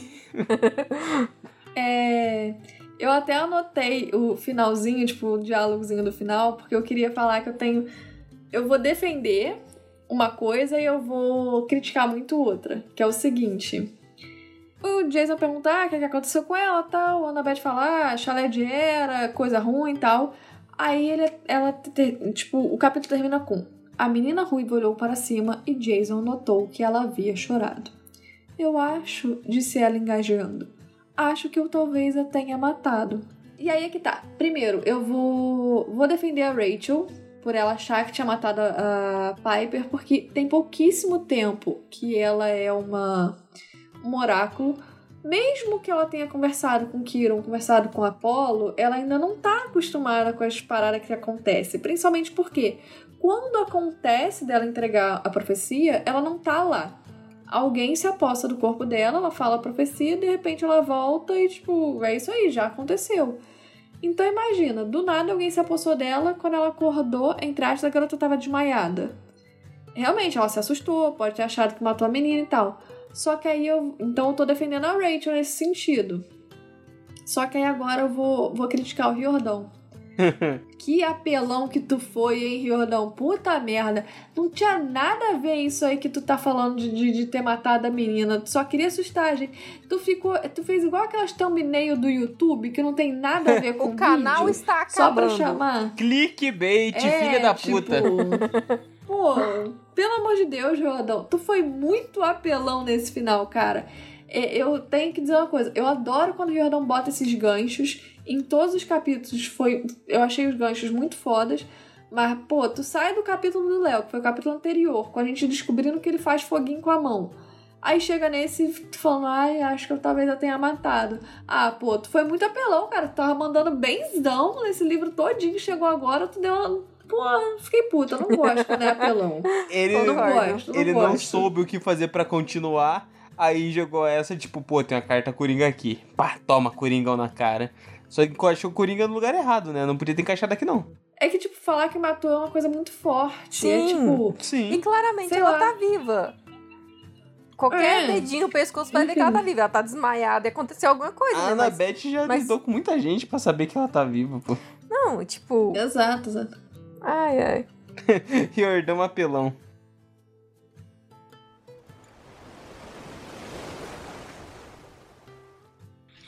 Bom, gente, esses foram os nossos tostões sobre o capítulo em si. E agora vamos para o nosso momento quentinho, nosso momento gostoso, nosso solstício de verão. Então é isso. Chegamos ao solstício de verão. E depois desse episódio gigantesco, a gente vai ser bem sucinto ao solstício de verão. Então, amorzinho, me fala qual que é o seu solstício de hoje. É que tem, eu tô tentando separar qual é o momento que eu mais gosto desse capítulo. Só escolhe um rapidão. O meu momento favorito desse capítulo é o Jason focado lançando. Kiron, caguei pra tu. Eu quero saber a minha primeira pergunta. Tu me deixou fazer uma pergunta. Aí ele chega, não, eu quero saber por que, que eu morri. Então, é, você tá, tá ligado a cor dessa camiseta aqui? Tá ligado que o céu é azul? Kiron, por que, que eu morri? Então, tu tá ligado lá que os deuses fizeram prometer e tudo mais. Kiron, por que, que eu morri? Oh, Rachel e Annabeth entraram. Isso aí é maravilhoso, pô. O Jason focado é muito bom. O Jason, eu quero só a minha. Uma pergunta, filho. Tu me deu 10, eu só quero uma. Me responde uma. E o Kiron, posso não. Esse é o meu momento. Esse momento é maravilhoso. Muito bom. E o seu tiozinha? Cara, o meu é exatamente o mesmo momento que o Brenin, porque é, eu acho incrível. A, porque a gente vê uma dinâmica do Kiron tentando enrolar o Jason e o Jason não deixando ser enrolado. Isso eu achei bem legal. E usando uma analogia, é tipo quando uma criança perguntar algo que não tem como explicar pra ela, tipo, ela não tá ainda na idade de saber o que, que é aquilo, tipo, sei lá, imagina uma criança de 5 anos chega e fala: Papai, o que é maconha? Aí o papai fica. aí o pai fica tipo, ih, caramba, ó que legal, o ônibus passando. Aí a criança vira, ah, legal. Mas e o que é maconha? Aí o pai fica, não, pô, acho que tá chovendo, vamos, não sei o quê. Aí a a andar. Mas papai, é maconha. Tipo, tá ligado? Uma parada meio que nesse nível, assim. Uhum. E, e eu achei muito interessante o fato do Jason não, não esquecer, tipo, não deixar ser enrolado, ele cismar e por aí vai. Então, Roubaram a Kiro memória dele, enrolar mas ele. fora esse motivo, ele é muito bom de memória Exatamente. e ele não perdoa. Uhum.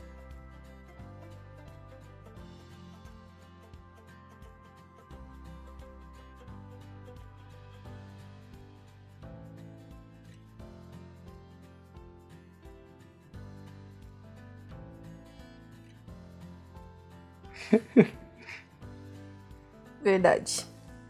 E o seu, meu amorzinho, qual que é o seu Vai solstício ser de um verão? solstício de inverno.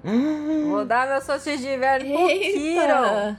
Olha só, a passadora de pano batendo com o pano Quem na bunda do cavalo. diria? Exato. Bateu. Não vou passar pano dessa vez. O Kiron tá sendo tá sendo um péssimo tutor pra essas crianças e é isso, meu Quem te viu, quem te vê, amor. Olha só, batendo com o pano molhado na bunda do cavalo. Exato, não tá merecendo um solstício de verão. Kiron, melhore. Mas é aquele negócio, né? O filho da puta fala, ai, são como meus filhos, eu não posso perdê-los. Meus Aí filhos é chega. ovo. Então, por que, que eu tô morto, Kiron? Por que, que eu tinha que estar morto? Então, filho, vem aqui, vamos te contar aqui sobre os 10 monstrinhos. E é isso então. Fica aí esse solstício de inverno. Olha só. E assim a gente finaliza esse quadro maravilhoso que é o solstício de verão. O podcast é lançado semanalmente às sextas-feiras. Você pode nos encontrar no Instagram e Twitter, arroba Chala3podcast, grupo do Facebook Chala3podcast e e-mail chala3contato, arroba gmail.com. Lembrando também que estamos com um cupom de 15% de desconto válido até o dia 11 de novembro na loja Percy's World. O cupom é PERCY15 em maiúsculo. E a loja é maravilhosa, gente. Então segue eles lá no Instagram, compra coisas para ele, com eles, vai ser incrível. Nós também temos o PicPay Assinaturas, que é só você entrar no nosso link que vai estar na descrição e fazer a sua assinatura, o seu plano. E o Pix, xadretrizcontato.gmail.com. Todos os nossos links vão estar na bio. Não se esqueça de nos mandarem mensagem de íris e compartilhar esse maravilhoso podcast com seus queridíssimos amigos. E dá like pra gente, nós gosta de like. Desce o coração. Vai ser maneiro. Vai ser legal. Se você clicar, ele fica vermelho. Então clica lá. Então, bom, gente, esse foi o nosso episódio de hoje. Um episódio muito gostoso de gravar, um bruto gigante picho. Mas foi legal, foi muito divertido. Sempre bom. Tava com Exato. saudade. Então, né? Ficar um dia sem gravar é difícil, já nos deixa desacostumado. Mas isso foi muito bom voltar. Semana que vem estamos aí novamente. No mesmo bate-horário, no mesmo bate-canal. Embaixo d'água, como sempre. Mas é isso, gente. Até a próxima semana. Aquele abraço, beijão. Falou! Tchau! Tchau, gente.